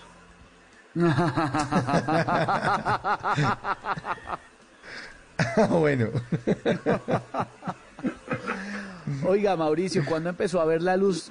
Ya, no la luz, la, luz allá a la que hay que caminar, no, esa no, esa no, venga para acá. No, la luz ya como al final del túnel de salir ya de todo ese rollo, porque con todo eso, cuando perdía la fuerza, cuando estaba muy maluco, usted dijo, no, esto está muy complicado, esto puede tener cualquier desenlace. Pero ya cuando empezó a ver lucecitas de esperanza, ¿cómo fue? Pues eh, yo duré los siete días con una migraña bravísima que no me dejaba casi ni abrir los ojos y pues yo siempre he tenido episodios migrañosos, pero nunca así. Y entonces también me llevaron a, un TAC y me metieron a una máquina de esas a ver que si había algo en el cerebro. y ese fue el otro susto. Entonces, cuando salí de ese resultado y que me dijeron que no había nada y que estaba bien, eh, pues ya ahí me sentí como, bueno, listo, esto es un tema gastrointestinal y vamos a sacarlo adelante. Pero el médico, y también pues por los asuntos de las clínicas, de las camas, me imagino, me dijeron, listo, maestro, usted se va para su casa. Y yo, pero, doctor, si escasamente me puedo parar de la cama, o sea, yo no me sentía así como para venirme a la casa. Además, pues yo estuve todo el tiempo conectado a sueros y como le digo, cada media hora, cada hora entraba una enfermera y me aplicaba una vaina ahí en el, en el suero, ¿no? Intravenoso y, y, y para todo, ¿no? Me ponían cosas para todo. Entonces, de un día a otro me dijeron, no, ya sea para la casa y yo, no. Tenían razón y eh, la verdad es que yo llegué acá y, y solo, pues obviamente, en cuarentena. Eh, eh, haciéndome las cositas, bueno, igual, obviamente mi familia me, me mandaba la comida y, y, todo el mundo se portó divinamente, cosa que agradezco mucho, pero de pararme de mi cama a ir a la cocina a calentar el arroz, por decir así, y servirme una aromática, yo quedaba remamado.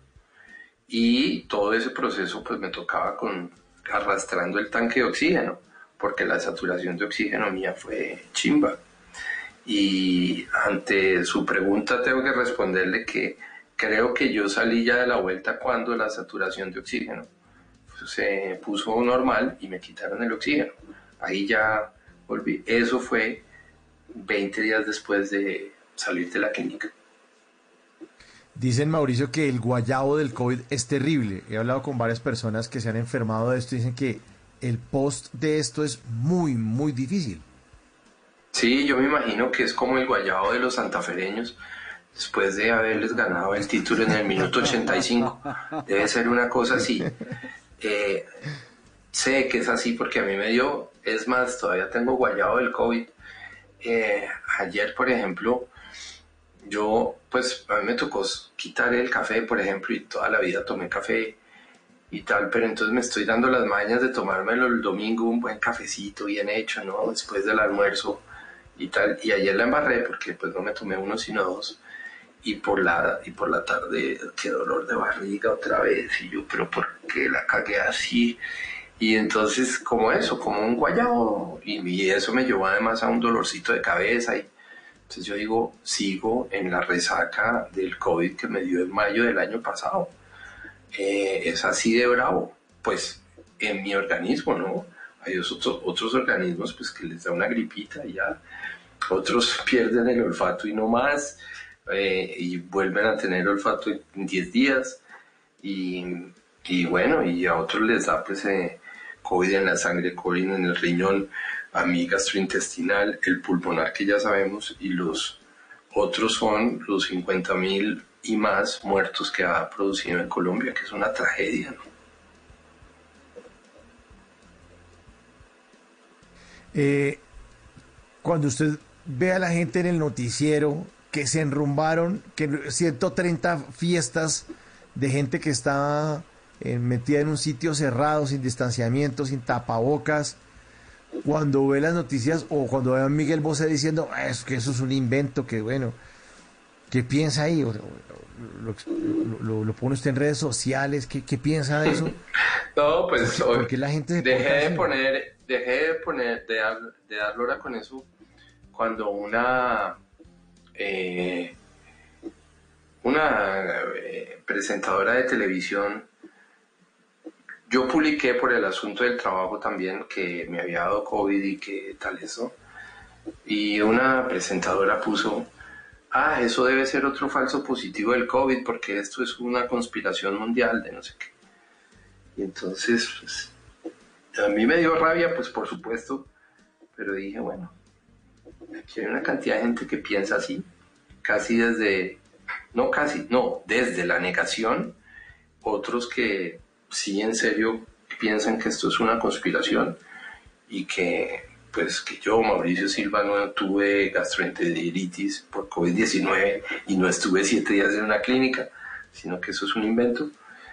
Y, y los otros que son eh, los miles y millones de irresponsables que hacen eso, que usted dice, las fiestas y tal, que alcanza a ser entendible por muchas razones, ¿no? Pues por la desinformación tan tenaz, la poca capacidad también de, eh, de los gobiernos y los estados de poder informar de la manera como se tiene que informar y no a través de un show presidencial que le da pereza a cualquier ser humano, le da pereza entrar allá porque por ahí, no es, ¿no? Entonces, y también la, el, el eh, no sé, ha habido mil maneras de comunicarlo y, y, veo que mucha gente no le para bolas y sobre todo los jóvenes porque pues en los jóvenes es muy difícil poner el dedo para juzgar porque pues están en un momento en la vida en que,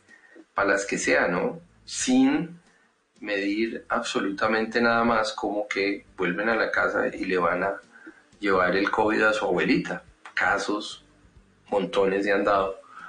Eh, entonces, pues yo veo eso, me emputo, pero eh, después entiendo que hace parte también del proceso loco de la humanidad, ¿no?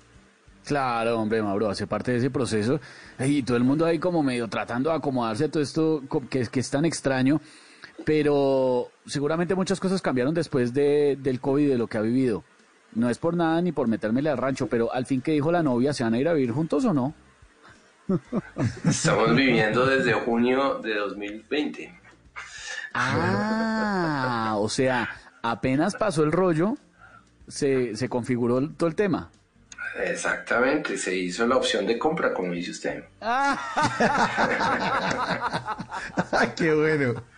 Mauricio, y, y, aparte de eso, de, de, esa adelantada de, de, tiempos, de no, es hora de vivir juntos, ¿qué otras cosas en su vida también decidió eh, darle, eh, darle prisa, darle buen paso y apurarse, decir, eh, ya, yes, la vida es aquí y ahora? Lo primero que, que hice fue eh, no darle prisa ni mucho paso rápido a nada. eh, el susto que me metí también me llevó a... No, y desde antes, no, no solo cuando me dio COVID, sino antes. En los primeros meses de encierro, acuérdese, en febrero, marzo, abril del, del 2020, que todo era como si nos hubieran declarado la guerra, ¿no? Un país, ¿no? Yo me imagino que era la misma sensación de los gringos cuando sucede Pearl Harbor, ¿no? ¿Qué va a pasar? ¿Y esto qué? Hay que ir a, al mercado y traer un montón de papel higiénico y latas de atún. y no, sí, así sí. pensó todo el mundo, ¿no? Y más allá de esos pensamientos, pues vienen otros que son más existencialistas, ¿no?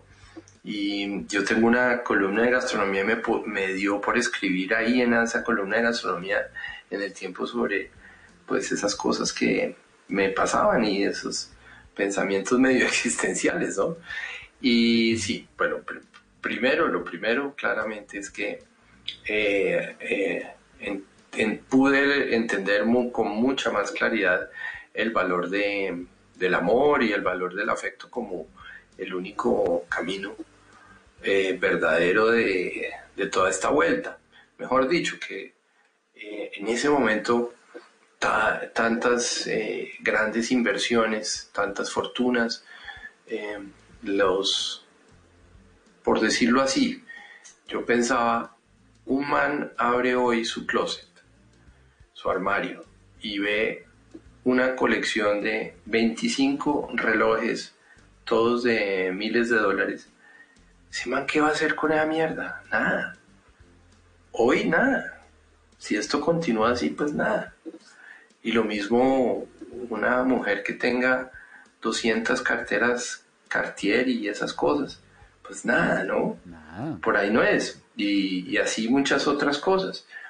Y, y, para serle sincero, una vez abrí mi, mi armario también y vi la ropa que tengo y dije, eh, y es algo que en serio todavía lo tengo muy presente, es yo con esta ropita me puedo ir el resto de la vida.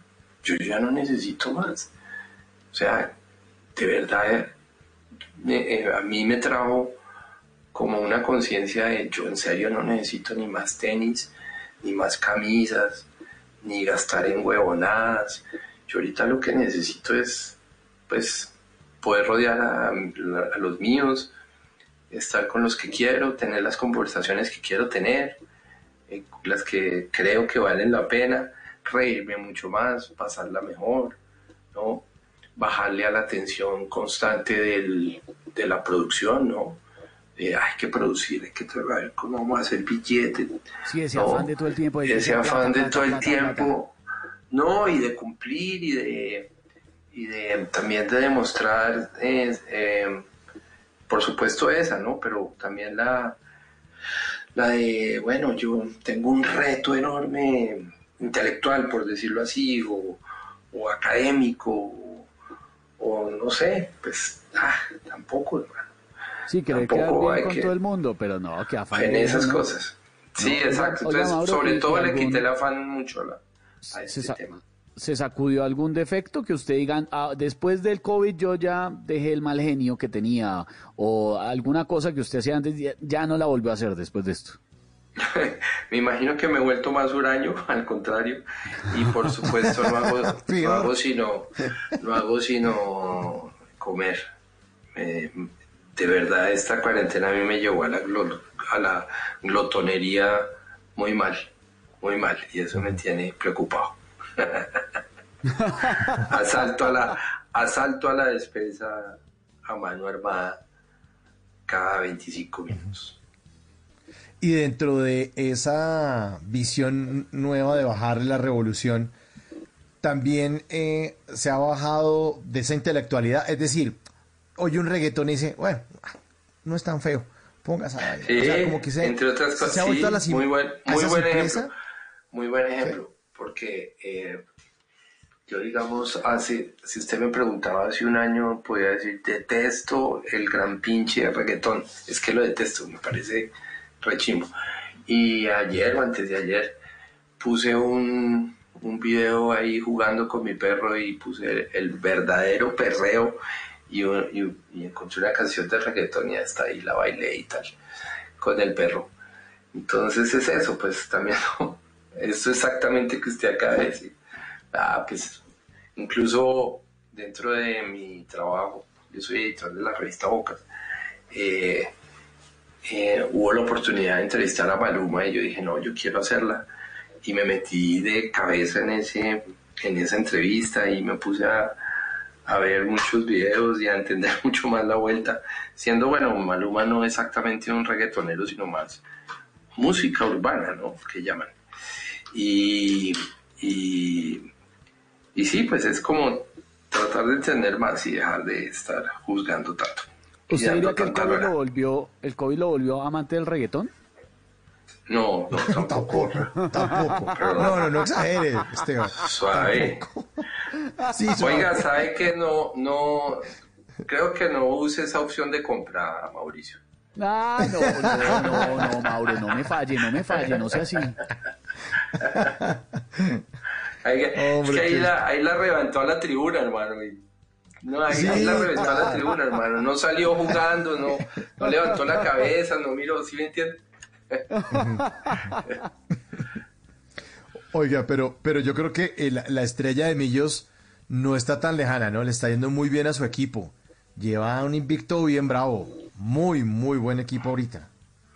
Sí, está chévere. El, la hinchada hizo una enorme presión para lo de Guarini, mucha más presión para lo de Uribe. Entonces ahí llegaron y el, el equipo está armado decentemente para lo que es este torneo. Pero de ahí hablar que vaya a ser, eh, vaya a ganar un título o algo así, eso no hay que verlo. Usted sabe que esa vaina en el fútbol es muy jodida porque se tienen que alinear todos los planetas y eso se da cuando se da y uno se da cuenta es cuando se levantó la copa ya. Y a, y a propósito de fútbol y esto, ¿usted qué tal es para el ejercicio? Pues hay, pues el ejercicio mío de asaltar la, la despensa es muy activo tengo una gran habilidad, voy hay veces en salto triple, hay veces en, en garrocha, eh, pero hay veces, no, casi todos los días por la mañana hago yoga un poco y, y con mi mujer estamos en el tema de, de hacer hay veces ejercicio, pero soy muy locho, muy locho. No, Sí, pues obvio, que eso sí. es sí, una sí, clave, sí. ¿no? Eh, dicen Es que hay que hacer mucho ejercicio y todo, pero no, eso va como en la personalidad, ese cuento. Y lo suyo sí es definitivamente la gastronomía, ¿no? Porque cuando lo leemos y habla del tema, pues eh, ahí sí nos damos cuenta un montón. Pero venga, eh, a esta hora, que son las 11 y 49 de la noche, que uno a veces le agarran como esas ganas de ir a atracar la cocina. eh, a esta hora, ¿usted qué hace cuando le... A veces, a veces.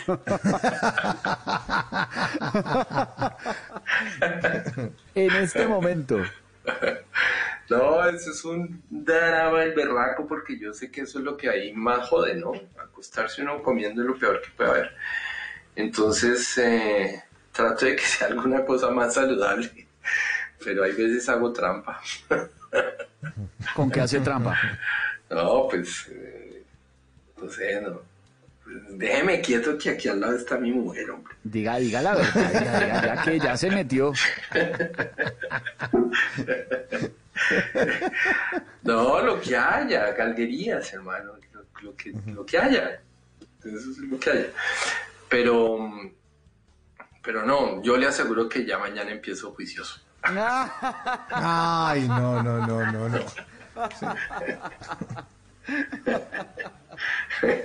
Oiga, no, no, qué buena, qué buena historia esta que merece ser contada, la de Mauricio Silva, escritor y periodista, uno de los vencedores del COVID. ¿Qué otra cosa le enseñó el COVID, Mauricio? ¿Qué siente que le enseñó esto? Eh, también eh, estoy muy, no es que me haya enseñado, pero sí deja ver que mm, esto de la vacuna, digamos que la vacuna llegue en su totalidad a la población colombiana en un par de años, o a la humanidad en un par de años.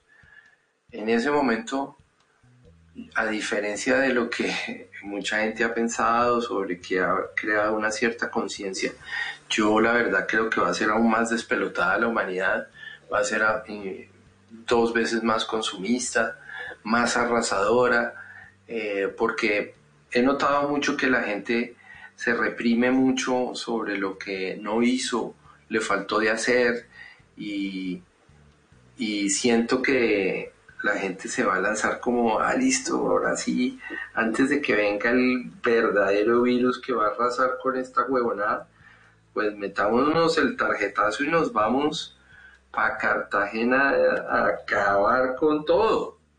Y así en todos los sentidos. Eso, eso yo no sé por qué lo tengo casi como tan claro. ¿no? Eso por un lado. Y por otro lado, eh, también he visto como, sobre todo en, eh, en cierto parche de jóvenes, como un nivel de conciencia más importante sobre la importancia de hablar mucho más claramente, con más fuerza y casi en un activismo político sobre el tema del cambio climático, ¿no? Porque pues el anterior presidente de Estados Unidos negó el cambio climático, llega un nuevo presidente que lo primero que hace es firmar, firmar el Tratado de París o volver al Tratado de París para, para detener lo que parece inevitable. Eh, pero todos esos eh, jóvenes que están dándole duro a, a, ese tema creo que han tenido mucho eco y que esa, ese movimiento está creciendo y, y en contraposición a lo que estoy diciendo que la veo muy oscura cuando mucha gente se va a despelotar también creo que el movimiento eh, positivo y más eh, consciente eh, también va a crecer mucho, ¿no? Pero al fin y al cabo así ha sido la humanidad siempre, ¿no? Pues como blancos y negros y, eh, eh, perdón, en blanco y en negro, que, que, que pues sí, cobra víctimas de lado y lado. Sí, Uy, claro, es que no, no está fácil la cosa. Oiga, Mauro, usted le, ahora para salir a la calle, para ir al supermercado, para hacer sus vueltas, ¿Tienen precauciones diferentes o lo mismo de antes? Pues tengo un tapabocas que me dio mi sobrina con el escudo de millonarios que ese sí no le entra ni la bala para eso. Pero seguro ese, ese no- ese no se es el propio pa, pa, hermano. Es que por eso es que me he dedicado un poquito a comer para que los cachetes también inflen un poquito y, y cierren y cierren bien la vuelta. Entonces, eh, claro que todo el tiempo vivimos con precauciones. Además, mi, mi novia es eh, diabética, entonces eh, hacemos todo con muchísimo cuidado. Salimos muy poquito, muy poquito. Cuando salgo, digamos, a un restaurante que por mi trabajo y porque me hace falta, llamo con anterioridad y pido una mesa súper apartada y de verdad tratamos de tener el más mínimo contacto por la sencilla razón de que ella es diabética. Entonces, eh, eso por un lado. Y, y lo otro, pues imagínense a mis papás de esas edades también. No, ya con mis hermanos, pues hablamos mucho del tema de no hacer visita lo menos posible, tener todos los cuidados, ¿no? Porque pues esto hasta que no llegue la vacuna es que yo, por ejemplo, soy de los más interesados que llegue la vacuna porque yo quisiera ya la vacuna para, para mis papás, ¿no? Mi papá, lo que le digo, tiene 80 91 años. Mi mamá va a cumplir 80 y como no tiene 80 pasa a ser fase 3. O sea, eso se va a demorar otros cuatro meses más. Mi papá sí la logra, pero mi mamá no. Entonces, si es que no, porque, porque cada vez que veo, veo uno en el celular que llegaron las vacunas a Afganistán, uno dice, pero ¿en qué país vivo yo, hijo de puta? ¿Qué es esto? No, que, que- que uno dice, pero ¿a ¿qué, es lo que hicimos mal, no? Sí, oye, tan Y, y, eh, eso me tiene pues bien preocupado. Ahora lo que también me preocupa es esa posible inmoralidad que vaya a haber cuando el Estado que ya abrió esa ventana empiece a priorizar también las vacunas privadas. Entonces, que el que, o sea, ¿usted qué edad tiene, Mauricio? Yo tengo 49. Exacto. ¿Y Esteban, la nueva promesa? 27. Exacto. O sea, usted, los dos Mauricios, quien habla, y Mauricio y Esteban, vamos a estar vacunados si hacemos la fila en 2022. Sí. En 2022. Sí, yo tengo- entonces, Yo tengo eso clarísimo. entonces, que esto se va a demorar. digamos que mucho, eso, mucho exacto. más. Exacto. Imagínese si abren este negocio un privado, el que sea, el rico que sea de este país, un negocio de 5 millones de usuarios. Imagínese si en dos meses aparece un ma- un- la marca que sea con el empresario que sea, diga, salió la vacuna a 150 mil, pues va uno y se la pone, ¿sí o no? Pues claro, obvio. Pues claro. Obvio, obvio. o no. Sí, o, o- Y o si, y si a, a mi mujer no, no la han podido vacunar porque es fase 3 y es diabética, pues inmediatamente voy y hago esa vuelta. Entonces eso a mí me tiene bien cabezón de que estas demoras hayan sido también por esos sentidos de, un, de los negocios que, en los que terminan estas vueltas, que es hartísimo. Pero no solo, pero Mauricio, pero no solamente el Estado, los empresarios, estos personajes, no. Ya hoy salió en Noticias Caracol que ya están vendiendo es que falsos cupos. O sea, es Ah, que la no, misma además, sociedad también una- diciendo, uy, esto va a ser un negocio. Y vea, póngale la firma, póngale la firma de el camión que se roban el camión en la carretera que lleva las vacunas, póngale la firma. Póngale la firma a las vacunas que necesitaban menos 70 grados de refrigeración y no se puede porque usaron las neveras para guardar unas paletas. O sea, cuente ya con eso. Sí, o sea, cuente, cuente Sí, con todas esas que lamentablemente siempre yo, pasan. yo quiero pensar, quiero creer todo el tiempo que el 20 de febrero van a llegar las 300 y pico de mil que dijo Duque y que no vayan a ser la 20 mil, ¿no? Y que no vayamos a terminar con la foto o, el, o la imagen de una enfermera en eh, Uciacurí, que fue la primera, la número uno en Colombia, y que con esa imagen nos quedemos porque pues esas 20 mil no van a funcionar.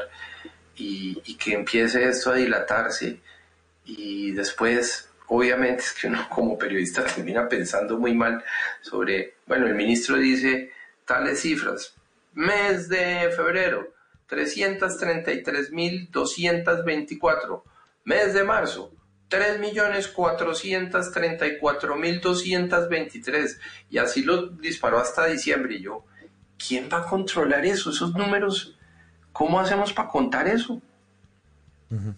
¿En serio? Así es. ¿Cómo vamos a hacer para contar esa vuelta en serio? Pero en serio. Pero es que ni si- Sí, pero es que, pero es que en Europa también falla, Mauricio, por, por des- obvio. desabastecimiento, porque los laboratorios no han podido. Nos ponemos serios con este tema, nos ponemos serios. Porque lo otro es que la gente también muy alegremente le tira todo el agua sucia al gobierno y al presidente Duque, que no lo estoy defendiendo, pero sí tengo que decir también que, ¿y Pfizer qué? ¿Y Pfizer qué tal el incumplimiento de Pfizer? Porque, ajá, tiene la, la sartén por el mango del mundo, entonces no. Eh, en Colombia pues no me atendieron bien en una cita, entonces pasémoslos para, para octubre. Eh, en Belice eh, el ministro no sabe hablar inglés, entonces pasémoslos para... ¿Cómo es eso? Esto es, esto es una recocha mundial y termina siendo eh, también el- la gran danza de los millones, ¿no? De que sí es un enorme negocio. Pues claro que sí es un enorme negocio. Probablemente el, el negocio más bravo que ha tenido la humanidad en, en muchos tiempos, en muchos tiempos es este.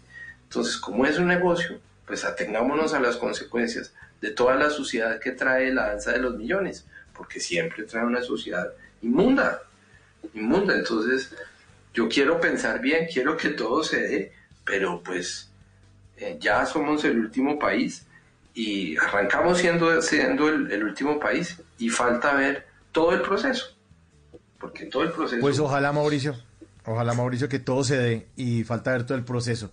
Esperemos, esperemos que se dé. Mauricio, muchísimas gracias por hacer parte de Bla Bla Blue. Le mandamos un gran abrazo. Eh, y usted que nos dijo en esta entrevista que ha entendido el valor del amor y del afecto, pues afecto, sentimos por usted sobre todo una admiración por su gran trabajo como escritor y como periodista. Esperamos que este resto del 2021 para usted y para su familia pues sean muy, muy bonitos y llenos sobre todo de salud. Un gran abrazo y gracias por estar aquí en Bla Bla Blue. Muchas gracias a ustedes por la invitación, una gran conversa y si no se lleva a Esteban en Millonarios seguramente tiene un cupo. Eso. Qué bueno. Oiga, un abrazo grande y por lo menos igual, mire que lo del COVID sí, hartísimo todo lo que le pasó, pero vea, ya está eh, en casita acompañadito del amor. Algo, algo No. bueno salió de todo esto. Yo estoy muerto de la risa y merendando, como decía Celia Cruz. Muerto de la risa, merendando y reggaetonero además ahora. No, papá. Ahí lo despedimos con Maluma, borró cassette, ya que no, no le gusta eh, rechazar el reggaetón, pues aquí está, borrando Un cassette. abrazo, feliz noche. Un abrazo. Chao Mauricio, gracias. Cuando desperté yo te quise llamar y ahora me dice que borró cassette, que no se acuerda de esa noche. Ella borró cassette, dice que no me conoce, quiero volverla a ver y que los tragos hicieron estrago en su cabeza. En las noches la única que no se cansa es la lengua. Por eso de lunes a jueves a las 10 de la noche empieza Bla Bla Blue con invitados de lujo. Soy Franci, la voz popular de América. Venga, los saluda Rubén Darío Arcila Rubén Yo. Soy Fabio Rubial. Los saluda Miguel Happy Lora. Con buena música, con historias que merecen ser contadas, con expertos en esos temas que desde nuestra casa tanto nos inquietan y con las llamadas de los oyentes que quieran hacer parte de este espacio de conversaciones para gente despierta. Bla Bla Blue. De 10 de la noche a 1 de la mañana. Bla Bla Blue. Porque ahora te escuchamos en la radio. Voces y sonidos de Colombia y el mundo en Blue Radio y bluradio.com, porque la verdad es de todos. 12 de la noche y 3 minutos y esta es una actualización de las noticias más importantes de Colombia y el mundo en Blue Radio. En Buenaventura, tropas de la tercera brigada del ejército capturaron en las últimas horas a alias Cheo, perteneciente a la banda La Local y principal promotor de las actividades de extorsión en este puerto sobre el Pacífico. María Camila Orozco. Hombres de inteligencia de la policía ubicaron a Diren Alfonso Piedraíta Alegría, alias Cheo, uno de los hombres más buscados en el puerto de Buenaventura. El detenido requerido, entre otros delitos por homicidio, era el hombre de confianza de alias Mayapa, quien pertenecía por más de 15 años a los espartanos, una estructura criminal que se disputa las rentas ilícitas en esta zona del país. El general Carlos Rodríguez, director de Seguridad Ciudadana.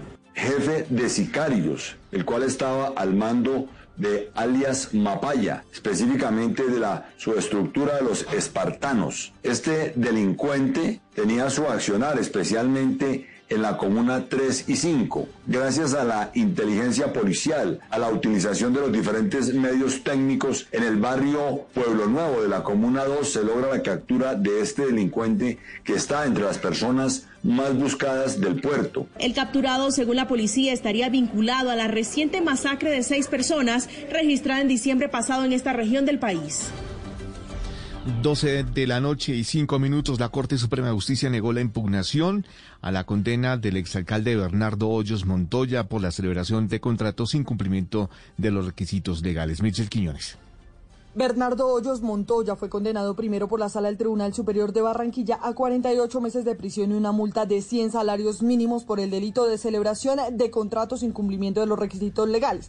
En ese proceso se le absolvió por el delito de peculado por apropiación a favor de terceros. Sin embargo, el Tribunal Superior lo sancionó por 120 meses de cárcel. Lo que pretendía el exalcalde de Barranquilla era que se diera la protección a su derecho del debido proceso. Por eso interpuso una tutela, pues decía se le debía dar la doble conformidad. Sin embargo, ahora en la decisión de la Sala de Casación Civil deniega ese amparo solicitado, pues dice la tutela no es el mecanismo para establecer esa petición, pues se debe utilizar como un mecanismo jurídico para proteger los derechos fundamentales y no para sustituir o desplazar a los jueces. Señaló que si se cometieron conductas penales o disciplinariamente reprochables en esa condena, que además fue confirmada por el tribunal, debería interponer las respectivas denuncias o quejas ante las autoridades correspondientes.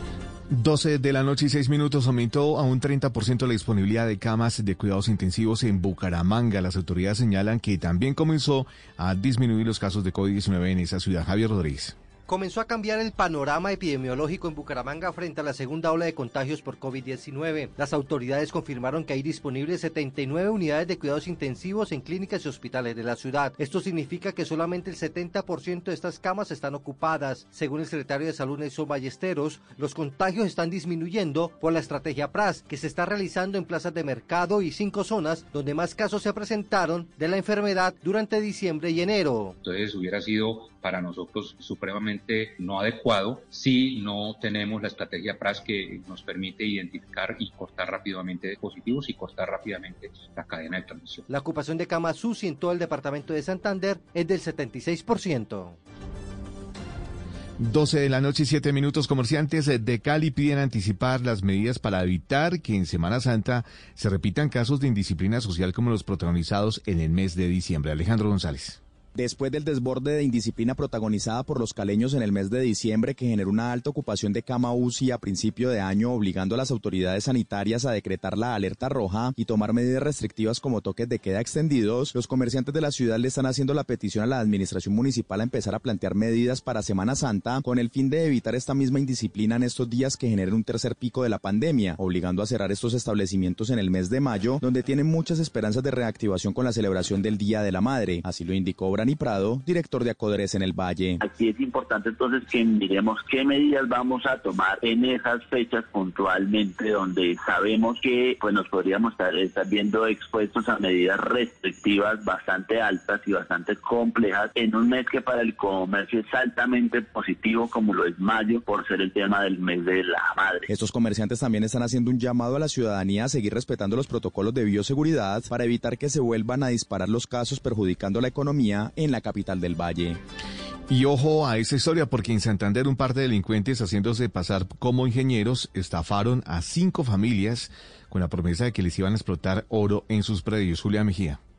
Una historia que aunque parezca insólita sucedió en el municipio de Curití, ubicado en el sur de Santander, hasta donde llegaron los dos supuestos ingenieros a prometerles cielo y tierra a cinco familias campesinas que ilusionadas con tener platica les dieron 150 millones de pesos a esos dos hombres para que empezaran a excavar y así sacar el oro que supuestamente estaba en sus predios, según el subcomandante de la policía de Santander, el coronel Wilson Parada, después de que los delincuentes recibieron la plata, huyeron. Haciéndose pasar por ingenieros, manifestándole a sus incautas víctimas que en sus predios existían huacas y que para su extracción debían invertir dinero para la compra de maquinaria. Los dos supuestos ingenieros fueron capturados en sus casas ubicadas en un lujoso condominio del área metropolitana de Bucaramanga. Las cinco familias campesinas ahora esperan que les devuelvan su platica. Noticias contra reloj en Blue Radio. Cuando ya son las 12 de la noche y 9 minutos, la noticia en desarrollo, un fuerte tiroteo perpetrado por sujetos con armas largas dejó ayer lunes un muerto, tres heridos y un secuestrado en un restaurante de Zapopan en el occidente estado mexicano de Jalisco, informó la Fiscalía de la región tras las primeras pesquisas. La cifra que es noticia, la confianza del consumidor en Colombia se desplomó 10.7 puntos en, en enero y llegó a menos 20,8% en medio de los efectos de la segunda ola de contagios del coronavirus, reportó Fede Desarrollo. El desarrollo de estas y otras noticias en blurradio.com y en Twitter en arroba blurradioco. Sigan en sintonía con bla bla blue. Conversaciones para gente. Nos está dando una oportunidad para transformarnos, evolucionar la forma de trabajar, de compartir y hasta de celebrar. Con valentía enfrentaremos la realidad de una forma diferente, porque transformarse es la nueva alternativa. Blue Radio. Despierte en modo Descargue Blue App. Nuevo diseño. Una app más eficiente y liviana. Notificaciones con información de última hora. Podcast, programación de Blue Radio y todas las señales nacionales Blue en vivo donde y cuando quiera. Descárguela en Google Play y App Store. Estás escuchando Blue Radio. Es un buen momento para dejar volar tu imaginación con un buen libro o con esa película que tanto querías ver. Es tiempo de cuidarnos y querernos. Banco Popular. Hoy se puede. Siempre se puede. Hola, soy María Cecilia Botero y hoy quiero invitarte a que te conectes con la Feria Positiva, Feria Popular Digital para pensionados del Banco Popular, donde tenemos muchas actividades y beneficios especiales. Una feria diseñada exclusivamente para la generación que lo merece todo. Ingresa ya a feriadiamante.com y convierte tu día en un día extraordinario. Te esperamos, Banco Popular. Hoy se puede, siempre se puede. Somos Grupo Aval. Vigilado Superintendencia Financiera de Colombia. Si es humor, Si está hablando por su celular mientras busca dónde dejó su celular. si es opinión, La propuesta del expresidente Uribe de intervenir EPM así Duque lo haya descartado. El gobierno ya le respondió que no lo va a hacer. Y no lo va a hacer porque esa es una empresa que tiene mucha solidez interna, financiera, no tiene ninguna, digamos, validez la intervención. Voz Populi. Voy a parodiar las producciones de Caracol, hacer mi propia versión. Parodiar, la- esos son ideas originales de Caracol, eso no puede ser, no, pero, no. pero es que no digas. No. Aunque No. con vos tengo otra idea ya hacer un programa de entretenimiento, farándula y chismes en las De, tardes. ver- de verdad, Sí. to- en la ta- de verdad. Y que vos seas el único presentador. No, hombre, no, de verdad. y no, de, de farándula, de, de, de, cuest- de- de entretenimiento. de- ¿Sí? ¿Y, y cómo se llamaría? La red. Hasta luego, señor. Chao. De lunes a viernes desde las 4 de la tarde. Si es opinión y humor, está en Blue Radio, la nueva alternativa. En las noches, la única que no se cansa es la lengua. Por eso, de lunes a jueves a las 10 de la noche empieza Bla Bla Blue, con invitados de lujo. Soy Franci, la voz popular de América. Venga, los saluda Rubén Darío Arcila Rubencho. Soy Fabio Rubial. Los saluda Miguel Happy Lora. Con buena música, con historias que merecen ser contadas, con expertos en esos temas que desde nuestra casa tanto nos inquietan y con las llamadas de los oyentes que quieran hacer parte de este espacio de conversaciones para gente despierta. Bla bla blue. De 10 de la noche a 1 de la mañana. Bla bla blue. Porque ahora te escuchamos en la radio.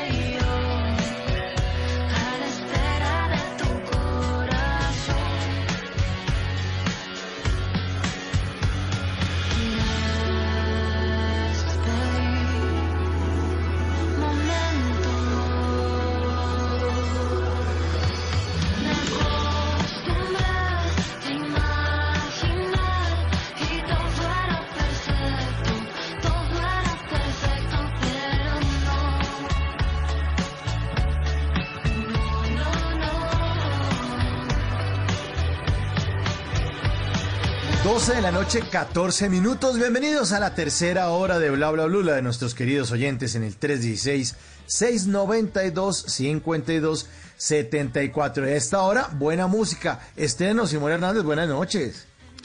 Buenas noches, señor Mauricio Quintero. Esteban, nuestros oyentes muy queridos y muy amables. Pues es un estreno de un video, porque realmente esta canción ya tiene un tiempito y es de eh, una agrupación, un proyecto musical eh, con un tinte muy colombiano que se llama como Blossom. Y ellos eh, acaban de estrenar video de esta canción que se llama Bass hace un par de días y esta canción ya lleva sonando hace rato. Lo que pasa es que de pronto en Colombia no los hemos escuchado tanto, pero hace ya unos buenos meses eh, se estuvieron presentando en una publicación eh, de los Estados Unidos que se llama Paste, el Paste Magazine, y ellos eh, tienen la costumbre de invitar a varios artistas a hacer como unos formatos en vivo, como unos formatos como muy caseros y los publican pues a través de sus redes sociales y ahí eh, Blossom estuvo estrenando canciones que Alma Paraíso, Baila conmigo, Fortuna y esta que les quería presentar el día de hoy que se llama Paz. ¿Cómo la escuchan? ¿Cómo les parece? Oiga, yo no, le, le confieso que yo no, no los cono- no conocía, no, nunca había oído la canción, ni sabía que sonaba y que era tan dura en el exterior, ni, ni, ni idea. O sea, para mí es un descubrimiento hoy. Ah, Pero está para buena, que ¿no? Vea, Muy para que vea que se le recibe con buena música. No, apenas, eso sí, como toca, ah, muy bien. Oiga, voy a buscar el video, voy a buscar el video a ver si está así de bueno. Acabo de enterar. Sí, yo también me acabo de enterar. Búsquelo, búsquelo. Gracias, expresidente, Búsquelo y está chévere. Oiga, y lo reciben en el 316-692-5274. Esteban dice, buenas noches, muy contenta de la nueva adquisición. Ya lo doy por hecho. Esteban, bienvenido. Me gusta mucho cuando se ríe a carcajadas. Yo digo que la risa de Mauricio me fascina. Ay, tan chévere. Muchas gracias por acompañarme en las noches. Siempre los espero. Nubia desde Bello, Antioquia. Ahí lo están saludando, señor. Abrazos, chicos y chupos pa, pa Nubia, no, buenísimo. Qué bueno que nos deje, que nos deje acompañarla en estas noches. Y yo no sé si está, si allá hace frío hasta ahora. Acá sí está haciendo un poquito de frío en Bogotá, por lo menos donde yo estoy. Pero rico, por lo menos estamos así acompañándonos a través de las ondas de la radio. Pero rico, gracias, gracias, gracias por esos mensajes. Más saludos, más saludos.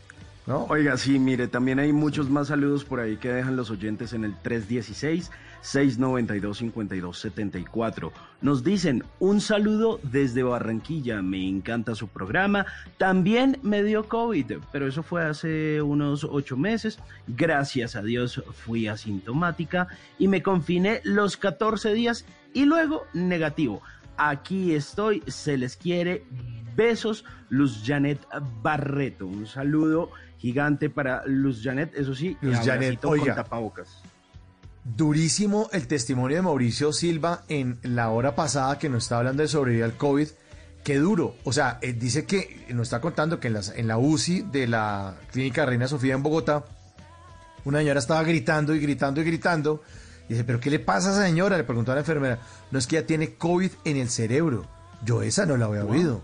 No, ni idea. Eso, eso por lo menos. en el cerebro. De lo, de lo que se ha hablado, no, no, por lo menos. Sí, sí- No. sí sabíamos que colapsaba, por supuesto, los pulmones, que es lo que más sucede, o, o varios eh, sistemas del cuerpo, pero que lo del cerebro, eso sí nos dejó, pues no, no es por meter susto ni nada, pero mm, como con más ganas de cuidarse un montón uno, para que las cosas ¿Qué salgan bien, eso? hombre. No. Pero Por es que eso termina... Y- y- Sí, termina Siendo que- raro. sí. No, no, termina, termina siendo muy raro, Mauricio, porque obviamente yo creo que todos hemos tenido, eh, y, y puede sonar muy a burla y todo, pero creo que uno se asusta y, y hemos tenido como COVID psicológico, ¿no? Usted tiene una Sí. medio gripita, un dolor de cabeza, como que algo no le sienta como tan bien, y usted dice, uy, carajo, tengo COVID. Pero eso de COVID en el cerebro, eso ya es otro nivel. No, no, Claro, no, no, no, no. y a Toque propósito madera. de eso, le, hici- le hicimos una pregunta a nuestros oyentes en la cuenta de Blue Radio en Twitter, arroba, arroba Blue Radio Co. A propósito de nuestro tema esta noche, Cuéntenos, ¿ha sentido COVID psicológico cuando en realidad está bien de salud? Y Oscar Andrés nos dice, eh, con tanto que dicen sí. Y N. Durán dice sí, muchas veces. El COVID psicológico que le da uno. Pero es que a mí me sorprendió lo que nos contó Mauricio Silva. COVID en el cerebro. Y aparte de él, que en su caso, lo que le- el caso de, de Mauricio, ¿qué tal el daño de estómago? ¿Cómo, pu- cómo, cómo puede ir uno 30 veces al baño al día? Estuvo 7 días en- la unidad de cuidados intensivos de la Reina Sofía. O sea, no, muy es- impresionante, muy impresionante. O sea, por lo menos, y, y claro, por supuesto, afortunadamente no le tocó ir a, a lo más difícil, que es entrar a unidad de cuidados intensivos y, y que lo entubaran y que ya intubado tuvieran que, que sedarlo, que él nos contaba que era el miedo que tenía de decir, "Mm, ¿qué tal que esto acá termine acá? Lo último que yo vi en mi vida, pues, fue esta clínica. Pero, pero le fue bien al hombre. Mejor dicho, la sacó barata, muy a pesar que todavía tiene, tiene, tiene secuelas. nos Secuelas. contó. Oiga, sí, duro lo de la, lo, de- lo, de- lo del estómago, como le quedó todavía el sistema intes- intestinal, gástrico afectado, no se puede tomar más de dos cafés. O sea, mm, hombre, está, esto sí es una cosa sin precedentes, pero, pero bueno, pero, pero sobrevivió. Sí, además Mm. que sabe, yo creo que lo más peligroso de todo esto, Esteban y Mauricio, es que el cuerpo de cada persona reacciona tan distinto. Hoy leía un artículo, eh, si no estoy mal, publicado en semana, en el que hablaban de que uno podía generar anticuerpos hasta ocho meses luego de eh, haber eh, pues padecido COVID pero hay médicos que hablan de dos meses, de tres meses, cada cuerpo pues reacciona distinto, pero más allá de cualquier cosa, claro, la gente se confía y dice, no, a mí ya me dio COVID, se relaja un montón, pero la semana pasada, y esto es como para alertar a la gente, hablé con una amiga que no, pues no charlábamos hace rato y me dice, oiga, tuve COVID tres veces, tres Uy. veces el año pasado cada una de esas de forma distinta. Entonces dice, no sé si fueran varias cepas, distinto, a- avanzado el virus, cómo fue, pero tuve tres veces COVID y con síntomas distintos. Hágame No. el favor, ¿ah? Uy, no. Esa es no, dura. No, no, no. No, toque madera, toque madera, que eso no le pase a uno definitivamente. ¿A ustedes ya les dio? No. Me no, cubro. pero psicológico. No, a mí me dio, fue que un día eh, mi esposa, muy querida, mi desayunito y la vaina, siéntate, amor. Y entonces yo comí, comí y a mí no me sabía la comida. Uy. y no le dije nada para no amargarle el desayuno. Cuando terminé le dije, estoy preocupado porque no me supo esta vaina. Ella no, me hace para la clínica ya. Y fui y me hice la prueba, negativo, negativo. Eh, y he tenido como unas maluqueras que digo, ¿será que es que ya me empezó ahora sí? No, no, no, no, vuelvo y me recupero y eso. Pero es que la vaina está tenaz, en serio está tenaz. Yo, eso, eso del COVID en el cerebro y la señora gritando en la unidad de cuidados intensivos, delirando. Y no, es- esa sí no me la sabía. Oiga, y si, eh, Esa está la bueno en todo caso que la gente se cuide y que las No, pues, técnicas claro. de autocuidado y de distancia social y de bioseguridad, hombre, pues no las relajen porque la prueba le dio negativo. Hay casos de falsos negativos. También hay gente, o sea, las pruebas sup- supuestamente sí son en la mayoría de los casos infalibles, pero muchas veces gente que le da la prueba negativo en realidad sí tenía COVID, entonces usted no puede, porque le salió negativo, relajarse y dejar de usar el tapabocas y irse pues abrazando y dando besos. No, no, no, olvídese, porque es un tema de responsabilidad, no solo con uno, sino con los demás.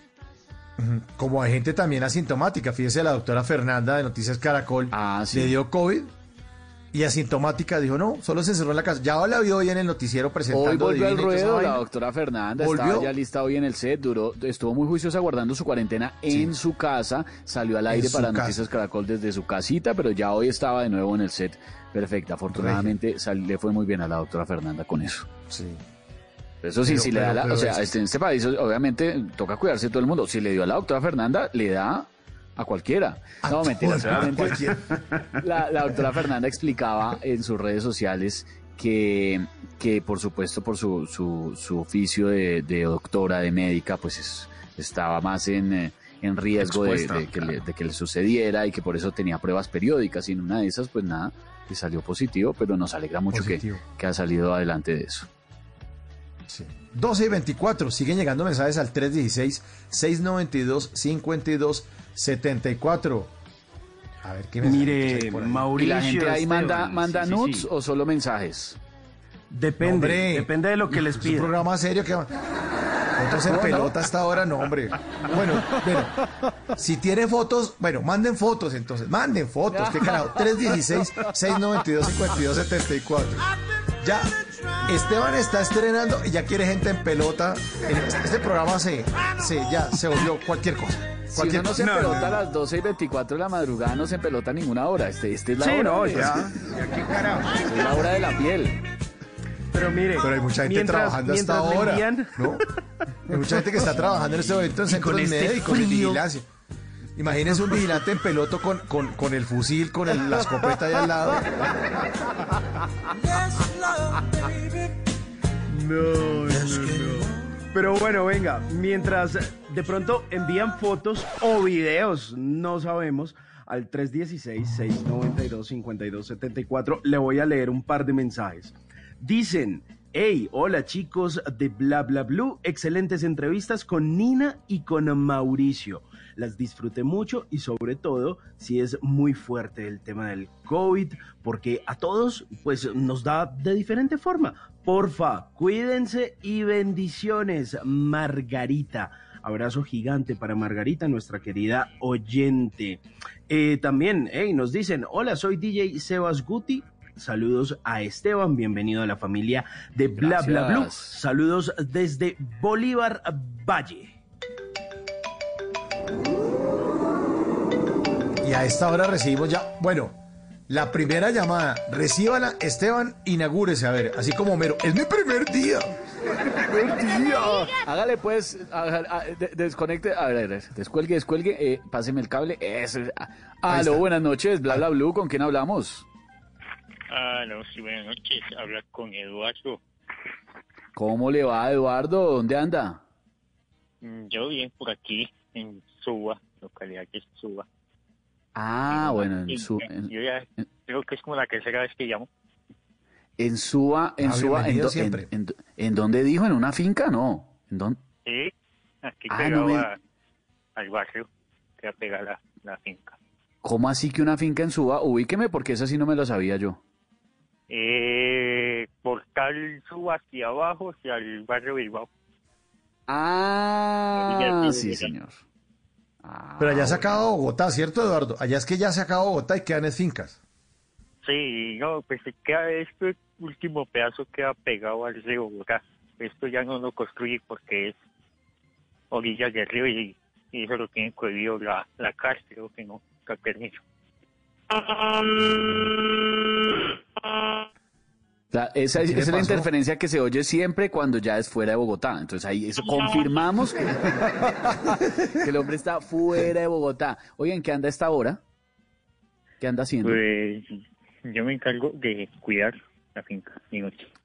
Ah, ok. Bueno, entonces lo que dijeron Simón y Mauricio, ¿no les haga caso de eso de Sí, mandar sí, fotos pero- en pelotos? No, no mande Sí, fotos de sí, eso. sí, sí. De escuchar que dijo que, que con el fusil al hombre pues, es como grave con ese frío. Ahora, Imagínese, díganos la verdad, imagínese ¿ya a se lo Eduardo con el frío, sí, con el frío de la sabana de Bogotá, en peloto, con botas de caucho y con una escopeta colgada de atrás. El, el cañón se acorta.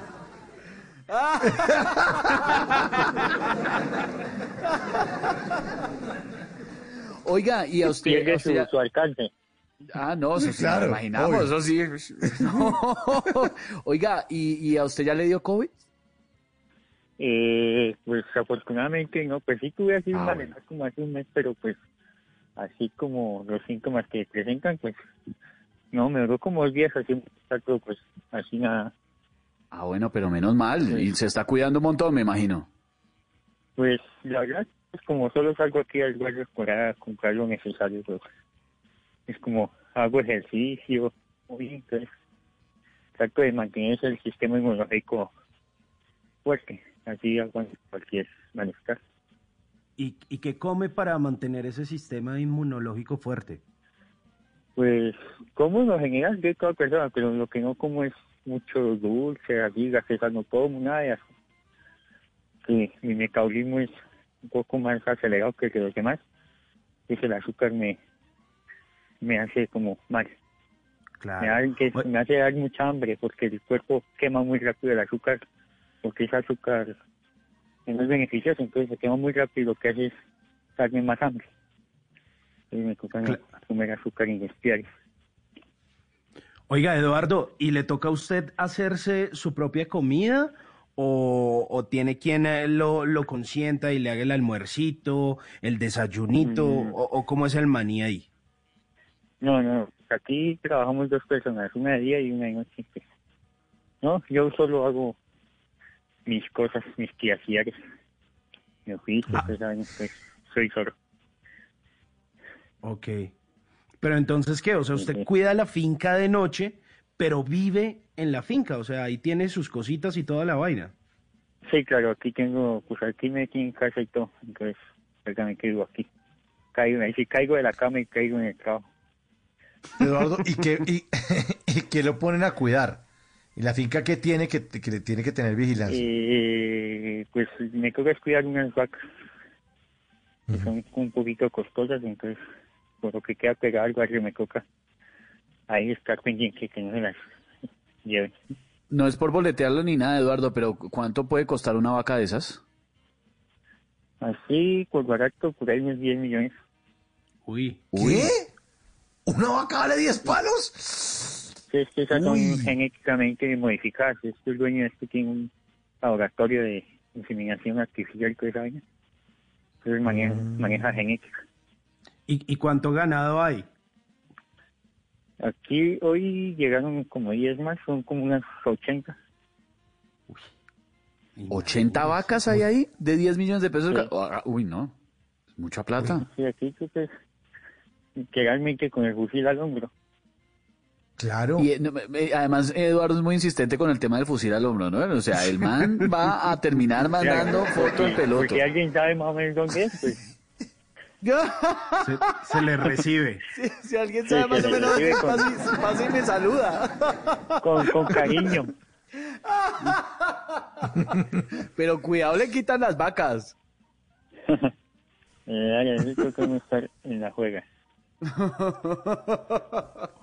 Oiga, ¿y le, y le han intentado robar alguna vez eh, el ganado? Pues las vacas. No, pues afortunadamente no, pues siempre así gente desconocida por ahí que, que turistas que al pasar por acá, pero pues así, nada raro por el momento. Pues tampoco nada paranormal. Y eso que dicen antiguamente que aquí asustaban, pero pues no, no he visto nada. Pero ¿cómo así? ¿Qué cuento echaban de que asustaban o qué? Cu- ¿Cuál era el mito y la leyenda que contaban por ahí? La Pues el, el antiguo celador, el antiguo celador decía que aquí como hay unos sopales grandotes, decía que ahí se cuadra una bruja y que ahí se cuadra una bruja y que lo asustaba, pero a mí nunca me ha asustado. Pues Ah, ya no, ahí- a usted no lo asusta. La bruja va, lo saluda y usted, ¿qué hubo? Y Sí, ya, yo no creo, se no, asusta. yo, yo como, como yo respeto eso y yo digo, si usted le quiere respeto, no, no se meten conmigo, pues esa es mi creencia, no sé. Ah, pero usted sí cree en las brujas, o sea, usted, lo que pasa es que las respeta, Pues- pero sí cree. Como el que dice, el que las hay, las hay. Claro. Y además con fusil, las brujas se espantan también. pues. Sí. No, y es que como aquí, como le digo, aquí alrededor de la finca hay conjuntos, de afuera pues quejan unos carros y hay un muchacho que cuida. Pues varias veces sí me ha dicho que, que ve una señora salir de soldados, pero yo nunca he visto nada. No sé qué tan cierto era. Uy, no, no, no, no, qué susto. Bueno, la próxima vez tómale una foto y nos la manda. No, pues yo no he visto nada, pues el muchacho es el que me dice, pero pues yo... No, dígale a él que le tome la foto.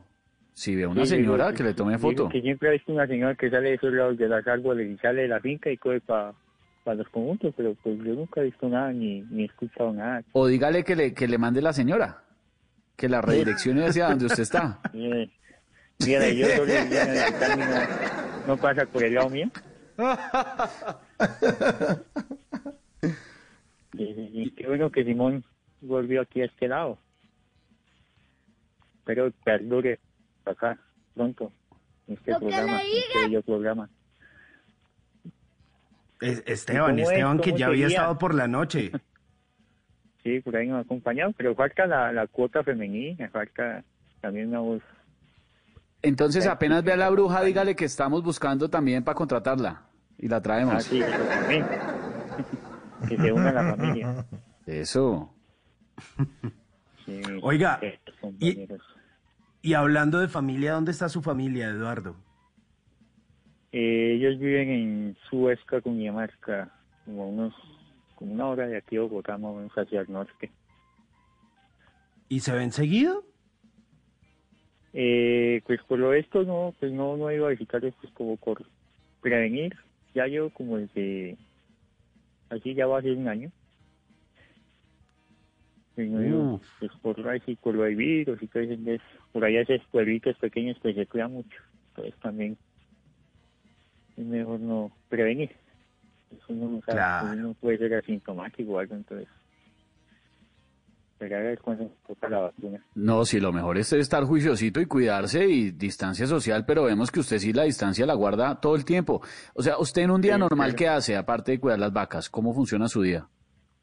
Eh, pues por las mañanas, por las noches cuido hasta las 3 que se levanta el otro señor.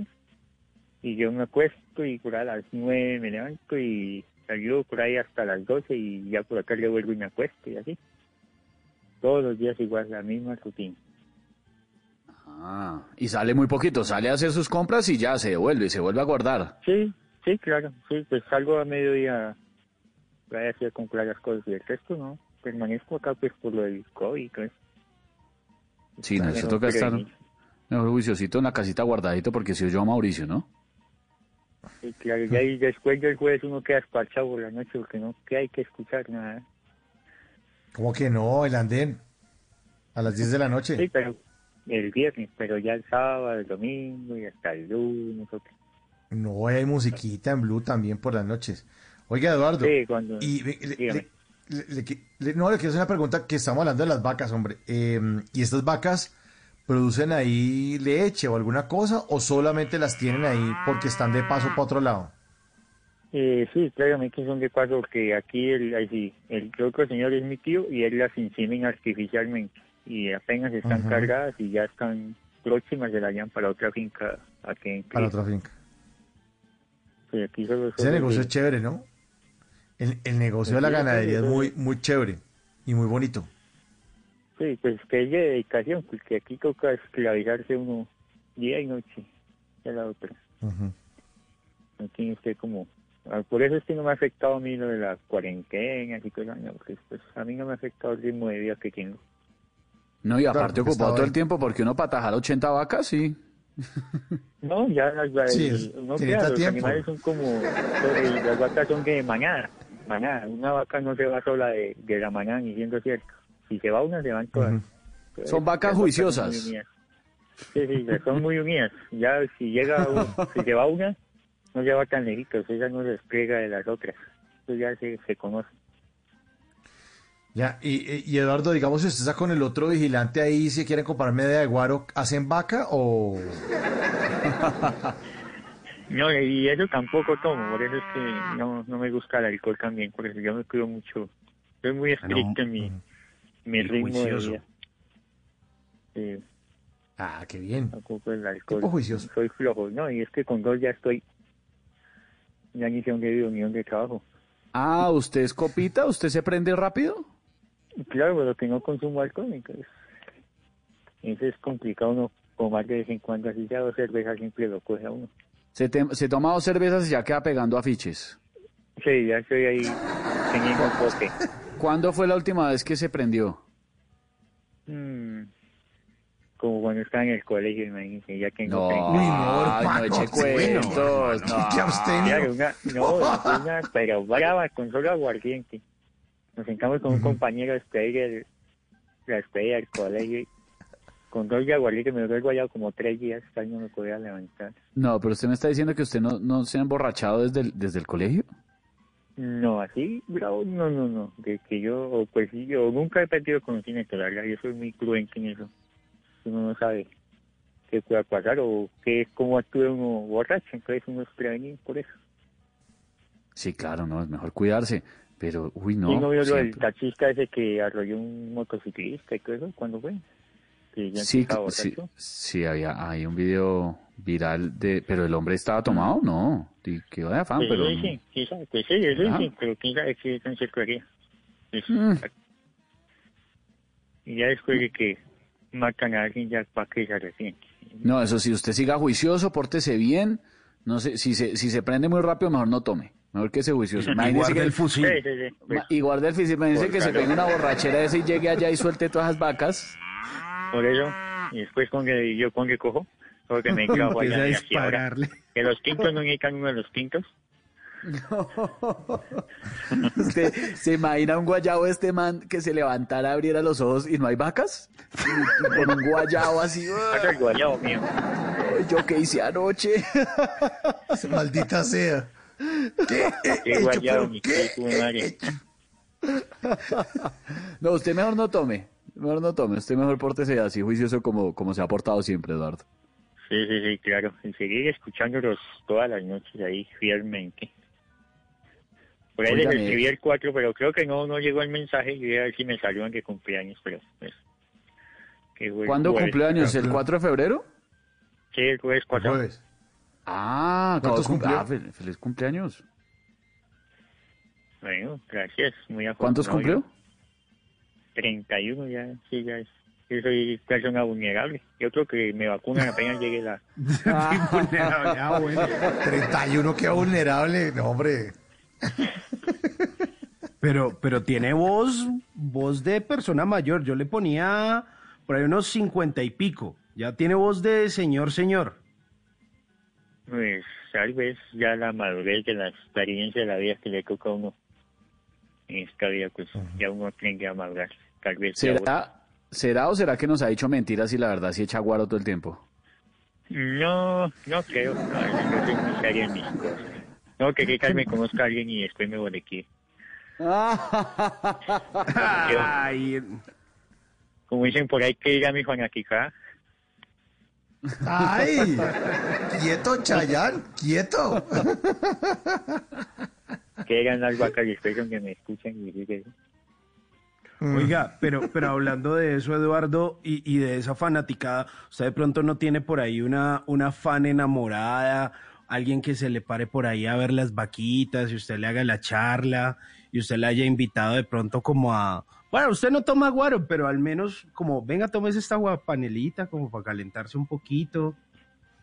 Pues sí, no creo que uno tiene por ahí sus, sus aventuras clandestinas. Pues ahí sí, eh, pues yo soy afortunado, pues, para llamar espera a, los manes. Yo sí soy muy llamada.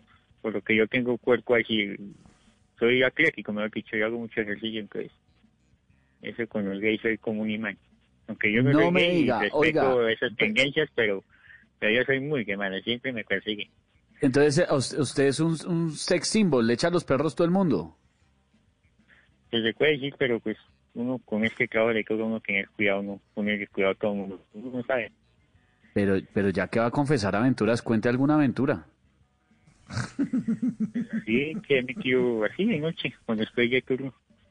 Por ahí no falta la vecina, que uno conquista y, y entra a visitarlo de vez en cuando. Ah. Oiga, ¿y la vecina de dónde salió? ¿Ah? ¿De dónde salió la vecina? Eh, uno aquí, una muchacha una, de un restaurante veces voy y compro el almuerzo. Mm. Pero callados, que nadie va a saber. No, chito, nadie, No, nadie, nadie. cuenta mal esto no fresco. al aire. Que No, no, no. esto- cuando lo pasan.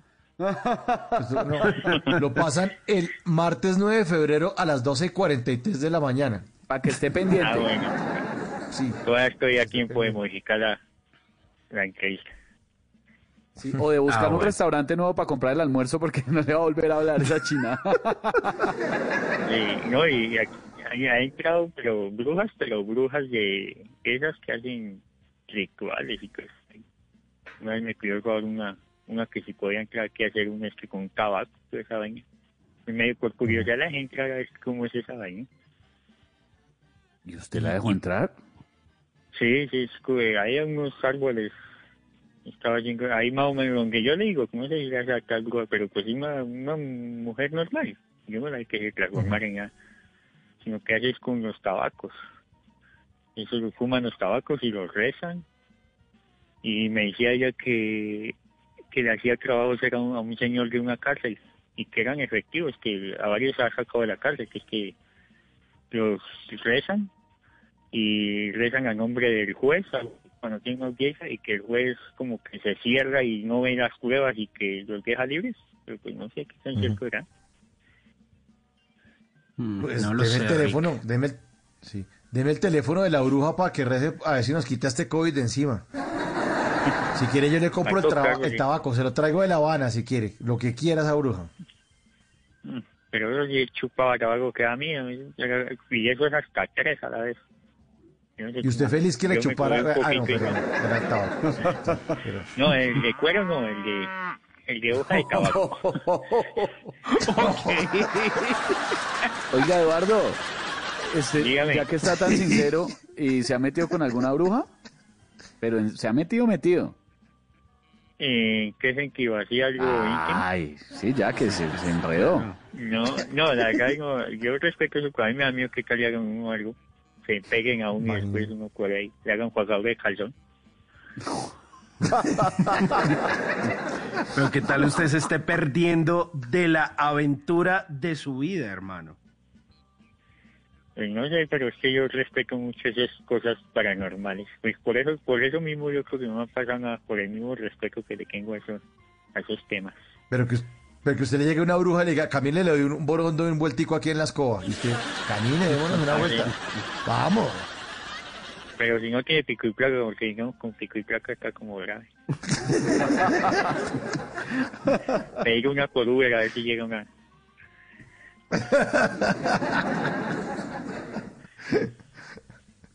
Pero, pero de pronto usted no ha tenido una noviecita que, que sí ha parecido una bruja, que le ha hecho la vida a cuadritos. Eh, sí, uh, claro, varias, hasta las suegras, soy todas, hay más que vayan brujas. No, es que con ese, ese cuerpo escultural que usted nos describe, tiene muchas mujeres detrás. No, eso no, no, no. no. Pobrecitas esas mujeres de, esa- de, de ese sector de Suba, ¿no? Mm, pues no sé. pues sí, la verdad, pues la mayoría, pues como se fijan en sí el físico, pues a veces no, no se fijan en sí, lo, en lo Solo falta que ya. Eduardo diga qué, qué culpa de ser tan bonito. Yo no tengo la culpa de ser tan bello y tan hermoso. Me, me duele No, la pues- cara de ser tan guapo. No, la cara, sí, Eso. sí, la cara sí está como en hora negra, eso sí que... Ah, sí, usted es brusquito de cara. Sí, sí, un poquito como, como defecto de fábrica, eso sí le digo la verdad.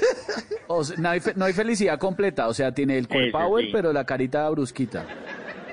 Que a mí de la cintura, de de los hombros para abajo sí, tal vez aguanta. Y de los hombros para arriba le toca levantar bruja. Eh, sí, eso ya que menos mal, le digo que fue, eso fue lo bueno de la pandemia, el tapabocas, que eso le ayuda a uno, de feito le ayuda mucho.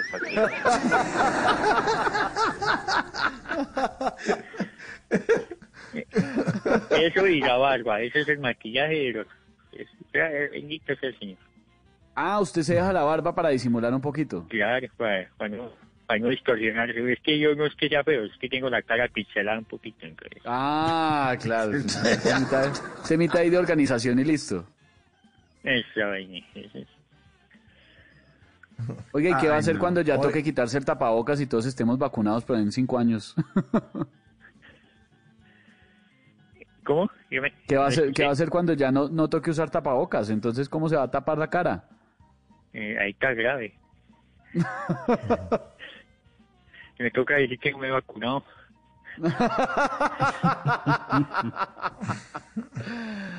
Oiga, no, pero con ese, pero supuestamente con, si tiene el cuerpazo y el buen corazón, algo levanta, ¿no?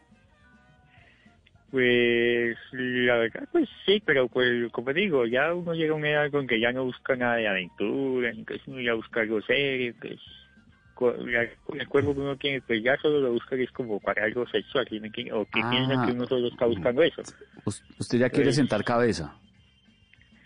Pues sentar cabeza no sé, que eso, eso lo da la vida. A veces sí, a veces no, pues puede llegar la persona indicada, como puede que no. Eso, así como, como pasa con el COVID, estábamos bien y vea, de un momento a otro la vida da muchas vueltas. Todo va a cambiar. Así es, muchas vueltas. Oiga, Eduardo, pues, hombre, le queremos... Esperando es lo, esperar lo, lo duro y gozarse lo bueno. Esa es la, la ley de la Bueno, lo bueno. Pues ya que se quiere gozar lo bueno, que esa es la ley de la vida, lo despedimos. Le agradecemos muchísimo haberse comunicado con nosotros aquí en Bla Bla Blue. Con una canción que tiene que ver con algo de lo que nos contó, pues aquí se la dedicamos. Sí, La Vaca. Aquí le ponemos a sonar La Vaca de Malafé. Un abrazo, Eduardo.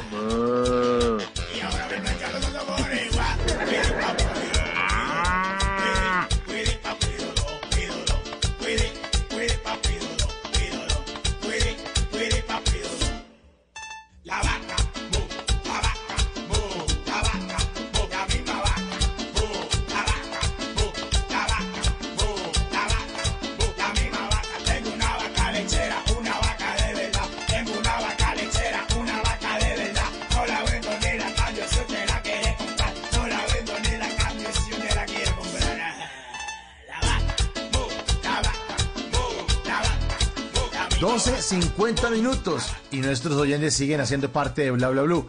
Simón, más mensajes, mensajes de texto en el 316-692-5274.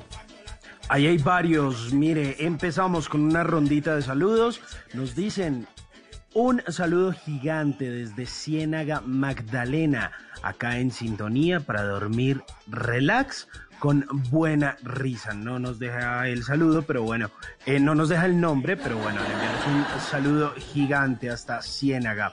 También nos dicen saludos para Esteban. Soy Arita Hernández de Cali. Un abrazo gigante. Oiga, pues Esteban Arita. O sea, ¿no será prima nuestra? Si es Hernández. Yo creo, yo creo que esa debe ser una prima perdida. Yo creo porque somos poquitos, ¿no? Casi nadie tiene apellido que termine en EZ en este país. unos poquitos nomás. Por ahí debe estar también otro, otro, otro fiel oyente que le decimos el primo. Más adelante se lo presento. Pero mire, ya que estábamos hablando en la segunda hora de Bla Bla Blue sobre el COVID, póngale cuidado a este saludo. Hola jóvenes, Dios les bendiga en cada momento de sus vidas. Yo les cuento que he vivido momentos de mucho miedo pues manejo taxi y eh, he recogido pasajeros que dicen que tuvieron el virus. Los dejo en el destino ay, y a fumigar el carro. Dios nos proteja en cada momento. A todos, Carlos Arturo, un abrazo desde mi taxi. Muy, muy buena onda. Oiga, es- eso sí debe ser susto. ¿no? Uno, porque Claro, eh, uno esa ahí. De, conductor y más de un taxi que usted no sabe quién se le monta, qué clase de persona, cada uno su historia, todo lo que deben escuchar y como que diga, oiga, no, es que vengo de hacerme la prueba o, o es que tuve COVID o es que creo que tal persona tuvo COVID y yo estuve ahí y usted llevando ese pasajero. Qué miedo, qué miedo. Mis respetos, mis respetos para Carlos Arturo y a todos los taxistas de Colombia. También otro saludo por acá que dice, hey, Dios los bendiga, bienvenido Esteban a la familia Bla Bla Blue. Gracias. Ahora sí que nos vamos a reír. Muchas gracias por tan excelentes invitados. Mary Barrio. Mary, desde el barrio Los Colores en Medellín. Un saludo deja eh, Mary. Y por último, nos dicen, hola, hola, buenas noches muchachos, empezando semana con este excelente programa. A Esteban, darle la bienvenida a Bla Bla Blue, porque ha llegado a uno de los mejores programas en la historia de la radio colombiana. Ahí nos dice entre paréntesis, aquí cuando es cuando ustedes ponen a las chicas gritando. Un saludo muchachos de parte de su fiel oyente Miguel desde Medellín. Ahí le dejan un montón de saludos Esteban. en el Un abrazo 316. grande para todos, muy amables señor. con los saludos, tan queridos. El barrio de los colores es el de Medellín. Ese es en Medellín, ¿cierto? Sí, el barrio de los colores. no Es Sí. uno que tiene muchos parques, que tiene parques muy bonitos. Muchos parques y muchas zonas verdes. Eso es súper característico de ese barrio. No, en Medellín que tiene demasiadas zonas verdes. El, ver- Sí, sí, el sí. verdor anda por todas partes de Medellín, el Valle de Aburrá. Sí, sí. 12.54, ya vamos pidiendo pista, ya vamos tratando de aterrizar, vamos llegando un poco al final, al final, al final de Bla Bla Blue. Siempre terminamos con una buena salsibirris. Aquí está. El día de suerte, Héctor Lavoe.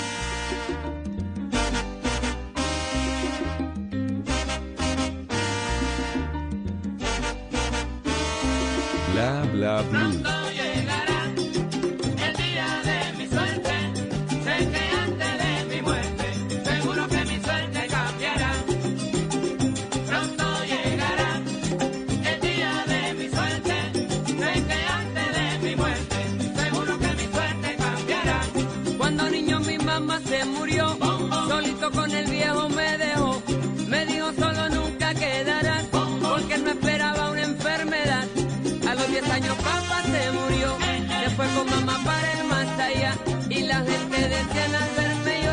llores nene que tu suerte cambiará. ¿Y cuándo será? Pronto llegará el día de mi suerte. Sé que antes de mi muerte, seguro que mi suerte cambiará. Óyeme, Pronto llegará el día de mi suerte. Sé que antes de mi muerte, seguro que mi suerte cambiará. esperando mi suerte quedé yo, pero mi vida otro rumbo. Bueno, el día de mi suerte es hoy porque se agrega al equipo de Bla Bla Blue el señor Esteban Hernández. Sí, como lo dijimos desde el inicio del programa, es una un préstamo, pero con posibilidad, con opción de compra. Vamos a ver cómo nos sigue yendo en este en estas Toca, semanas. toca decirle a. Eduardo que hagamos vaca. Y con la vaca pa- me Ey. pagan. Exactamente. Oiga, qué bacano, qué buen parche. Ustedes pasan muy bueno esta hora. Se pasa buenísimo. Esa es la idea. Esa es la idea, señor. Esa es la idea. Pasarla bueno, acompañar a nuestros oyentes que a esta hora están estudiando, trabajando, están ahí como en la cama mirando para el Vagabundeando. techo. Hay gente que a esta hora también está portándose. Ah, Esperemos que por lo menos con, con protocolos de bioseguridad, pero. Hagan lo que no hagan, no se quiten sé. el tapabocas. Y échense antibacterial en las manos después de lo que hagan. Al menos procuren, procuren. Sí, sí, ese alcoholcito. Bueno, último mensaje, ya el de Pirnos, Simon. A ver, sí señor. Igual, cualquier cosa, si no alcanzó a enviar mensaje, se le guarda para el día de mañana y lo leemos al aire en el 316-692-5274. Espacio para que lo anote. 52, sí, sí, 74, sí señores. Eh, saludos a todos y Esteban, bienvenido. Gracias por ese programa tan chévere. Un abrazo y bendiciones. Margarita, vea, otro saludo para Esteban. Vea, lo están recibiendo bien, Gracias, gracias. Pico, chupos, abrazos.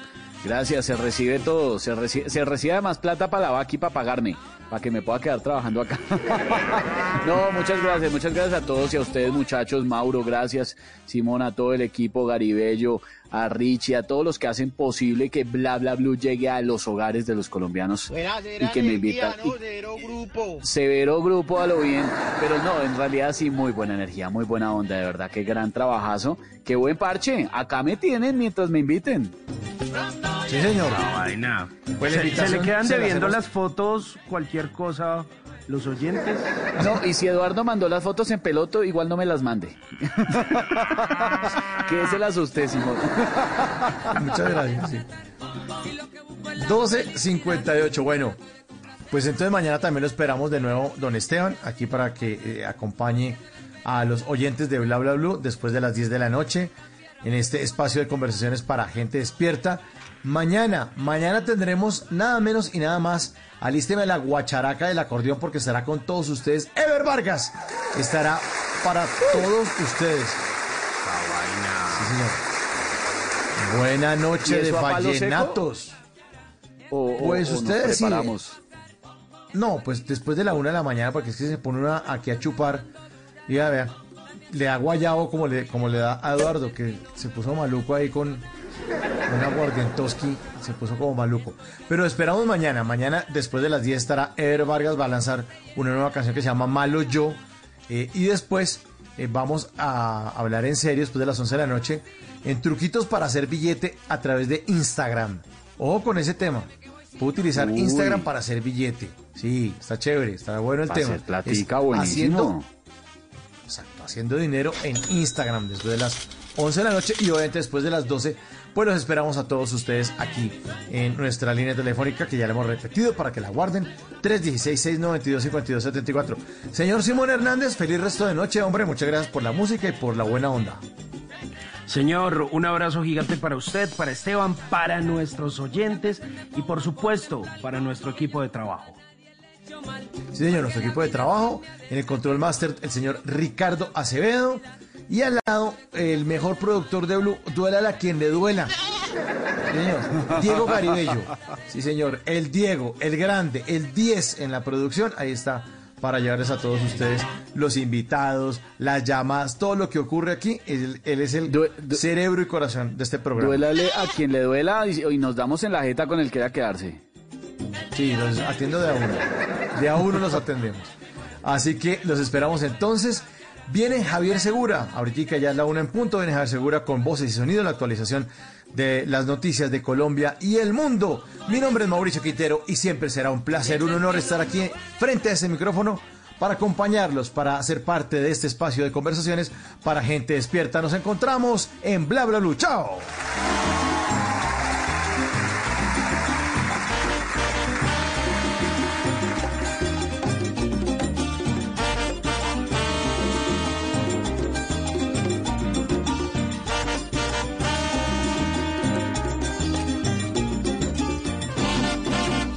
En las noches la única que no se cansa es la lengua. Por eso, de lunes a jueves a las 10 de la noche empieza Bla Bla Blue con invitados de lujo. Soy Franci, la voz popular de América. Venga, los saluda Rubén Darío Arcila Rubencho. Soy Fabio Rubial. Los saluda Miguel Happy Lora. Con buena música, con historias que merecen ser contadas, con expertos en esos temas que desde nuestra casa tanto nos inquietan y con las llamadas de los oyentes que quieran hacer parte de este espacio de conversaciones para gente despierta. Bla Bla Blue. De 10 de la noche a 1 de la mañana. Bla Bla Blue. Porque ahora te escuchamos en la radio. Voces y sonidos de Colombia y el mundo en Blue Radio y bluradio.com, porque la verdad es de todos. Una de la mañana y un minuto se hace una actualización de las noticias más importantes de Colombia y el mundo en Blue Radio. Comerciantes del Atlántico piden al gobierno nacional que contemplen la posibilidad del acceso al público de forma limitada al estadio metropolitano. Insisten en que, dado el comportamiento de la pandemia, Barranquilla estaría preparada para un plan piloto de apertura en los estadios. Diana Ospina. La Casa de la Selección amaneció con la noticia del presidente Iván Duque sobre mantener la prohibición de público en los partidos de eliminatorias. Frente a esta decisión en el Atlántico, representantes de gremios alzaron su voz para proponer la asistencia controlada al encuentro Colombia-Brasil a disputarse el próximo 26 de marzo. Rafael Madero, presidente de FENALCO. Creo que se le debe dar la oportunidad de los procesos de apertura en los estadios con un aforo restringido, evidente, o puede ser un porcentaje eh, adecuado, cumpliendo con todas las medidas de bioseguridad. El representante de gremios aseguró que se puede encontrar un punto intermedio para que la economía se dinamice sin afectar la salud de los ciudadanos. Sigo con usted, Diana, porque con planas como en el colegio, las autoridades en el municipio de Santo Tomás sancionaron a los indisciplinados que hasta con rumba de carnaval violan las medidas de toque de queda y ley seca. Frases como debo cumplir el toque de queda o yo me cuido, yo te cuido son las que deben escribir en planas las personas que sean sorprendidas violando las medidas sanitarias en Santo Tomás Atlántico. El reciente fin de semana, 22 personas, algunas ebrias y enmaicenadas, debieron cumplir con esta sanción pedagógica. Tomás Guardiola, alcalde de Santo Tomás. A veces uno toma las medidas y coloca el comparendo, pero hasta ahí. Pero lo importante es que la gente se concientice. El mandatario aseguró que gracias a estas sanciones en el municipio ha mejorado el comportamiento ciudadano. Una de la mañana y tres minutos, un concejal de Cartagena denuncia que fue amenazado de muerte a través de un panfleto firmado por las Águilas Negras. Dalia Orozco. El concejal de Cartagena, Javier Julio Bejarano, integrante del movimiento alternativo indígena y social Maíz, dio a conocer a través de sus redes sociales que recibió un panfleto amenazante firmado por las Águilas Negras, dirigido a él y a otros dos miembros de esta colectividad en Bolívar. Eh, nunca había recibido amenazas en el nivel en que las estoy recibiendo ahora. Entonces no hay duda que esto está relacionado con mi ejercicio político. El cabildante, quien llegó al Consejo haciendo parte de la bancada que apoyaba al alcalde William Dow, hace varios meses se declaró independiente. Una de la mañana y cuatro minutos, la temporada de reproducción de las iguanas dispara el comercio ilegal de sus huevos en el litoral caribe. Contra esta práctica ilegal ya comenzaron los operativos policiales y con buenos resultados. Carlos Cataño. Más de 12.000 huevos de iguana incautó la Policía Ambiental y Ecológica en los tres primeros operativos de control en las vías del norte de Bolívar. Solo en una van de pasajeros procedente de los Montes de María fueron incautados en un recipiente plástico 6.000 unidades que iban a ser comercializadas en Cartagena. Para extraer 12.000 huevos fue necesario extirpar el abdomen o sacrificar por completo a cerca de 240 iguanas, especie protegida por estar en peligro crítico de extinción. La mayor Andrea Aguirre, quien comanda la campaña de protección a estos reptiles, invitó a denunciar estos ilícitos. Denuncie a la línea 123 de la Policía Nacional cuando tenga alguna información sobre este flagelo que atente a nuestro medio ambiente y lograr unos buenos resultados junto con la comunidad. Somos unos, somos todos. Dos personas fueron privadas de la libertad como presuntas responsables de este tráfico ilegal de especie que incrementa durante la etapa previa a la Semana Santa cuando se da la temporada de posturas. Una de la mañana y cinco minutos, autoridades ambientales en el oriente colombiano evaluarán los daños que dejó el incendio en el páramo de Santurbán. Las llamas fueron controladas luego de cuatro días de arrasar con frailejones y otras especies nativas. Diego Suárez. Gregorio Angarita Lang, director de la Corporación Autónoma Regional de Norte de Santander Corponor, advirtió que más de 700 hectáreas se habrían afectado tras los primeros informes sobre el incendio en el páramo de Santurbán. Sostuvo que en ese departamento donde se originó la emergencia fueron apagados los cinco focos que permanecían activos. El informe preliminar nos arroja una afectación estimada de más de 700 hectáreas en nuestro páramo de Santurbán, una situación sumamente dolorosa, muy compleja y esperamos a partir del día de hoy dar inicio a la evaluación de daños y necesidades para efectos de poder implementar toda la metodología y las acciones que se requieran en procura de la restauración de la cobertura vegetal afectada. El vocero de Corponor hizo un llamado a la comunidad para evitar cualquier acción que pueda generar incendios forestales y la afectación de la biodiversidad, las fuentes hídricas y el aire del páramo de Santurbán. Noticias contra reloj en Blue Radio. Y cuando ya es la una de la mañana y seis minutos, la noticia en desarrollo revelan que la reina Isabel II presionó al gobierno británico para ocultar parte de su fortuna. En los años 70 la monarca logró con éxito que se cambiara un proyecto de ley con el fin de esconder su riqueza privada al pueblo británico, según documentos descubiertos por The Guardian. La cifra que es noticia, el Fondo Monetario Internacional prevé que Colombia crecerá el 4,6%, aunque advierte que eso podría cambiar por los retrasos de las vacunas. El desarrollo de estas y otras noticias en blurradio.com y en Twitter en arroba blurradioco, en sintonía con Blue Música. Esta es Blue Radio. En Bogotá, 89.9 FM. En Medellín, 97.9 FM. En Cali, 91.5 FM. En Barranquilla, 100.1 FM. En Cartagena, 1090 AM. En Bucaramanga, 960 AM. En Pereira y el norte del Valle, 89.2 FM. En Tunja, 103.1 FM. En Villavicencio, 96.3 FM. En Armenia, 89.2 FM. En norte de Santander, 97.7 FM. En Neiva, 103.1 FM. Y en Córdoba, 96.0 FM. También en bluradio.com. En Facebook, Blue Radio Colombia. A través de Twitter en arroba Blue Radio Co. Y en la señal de TDT.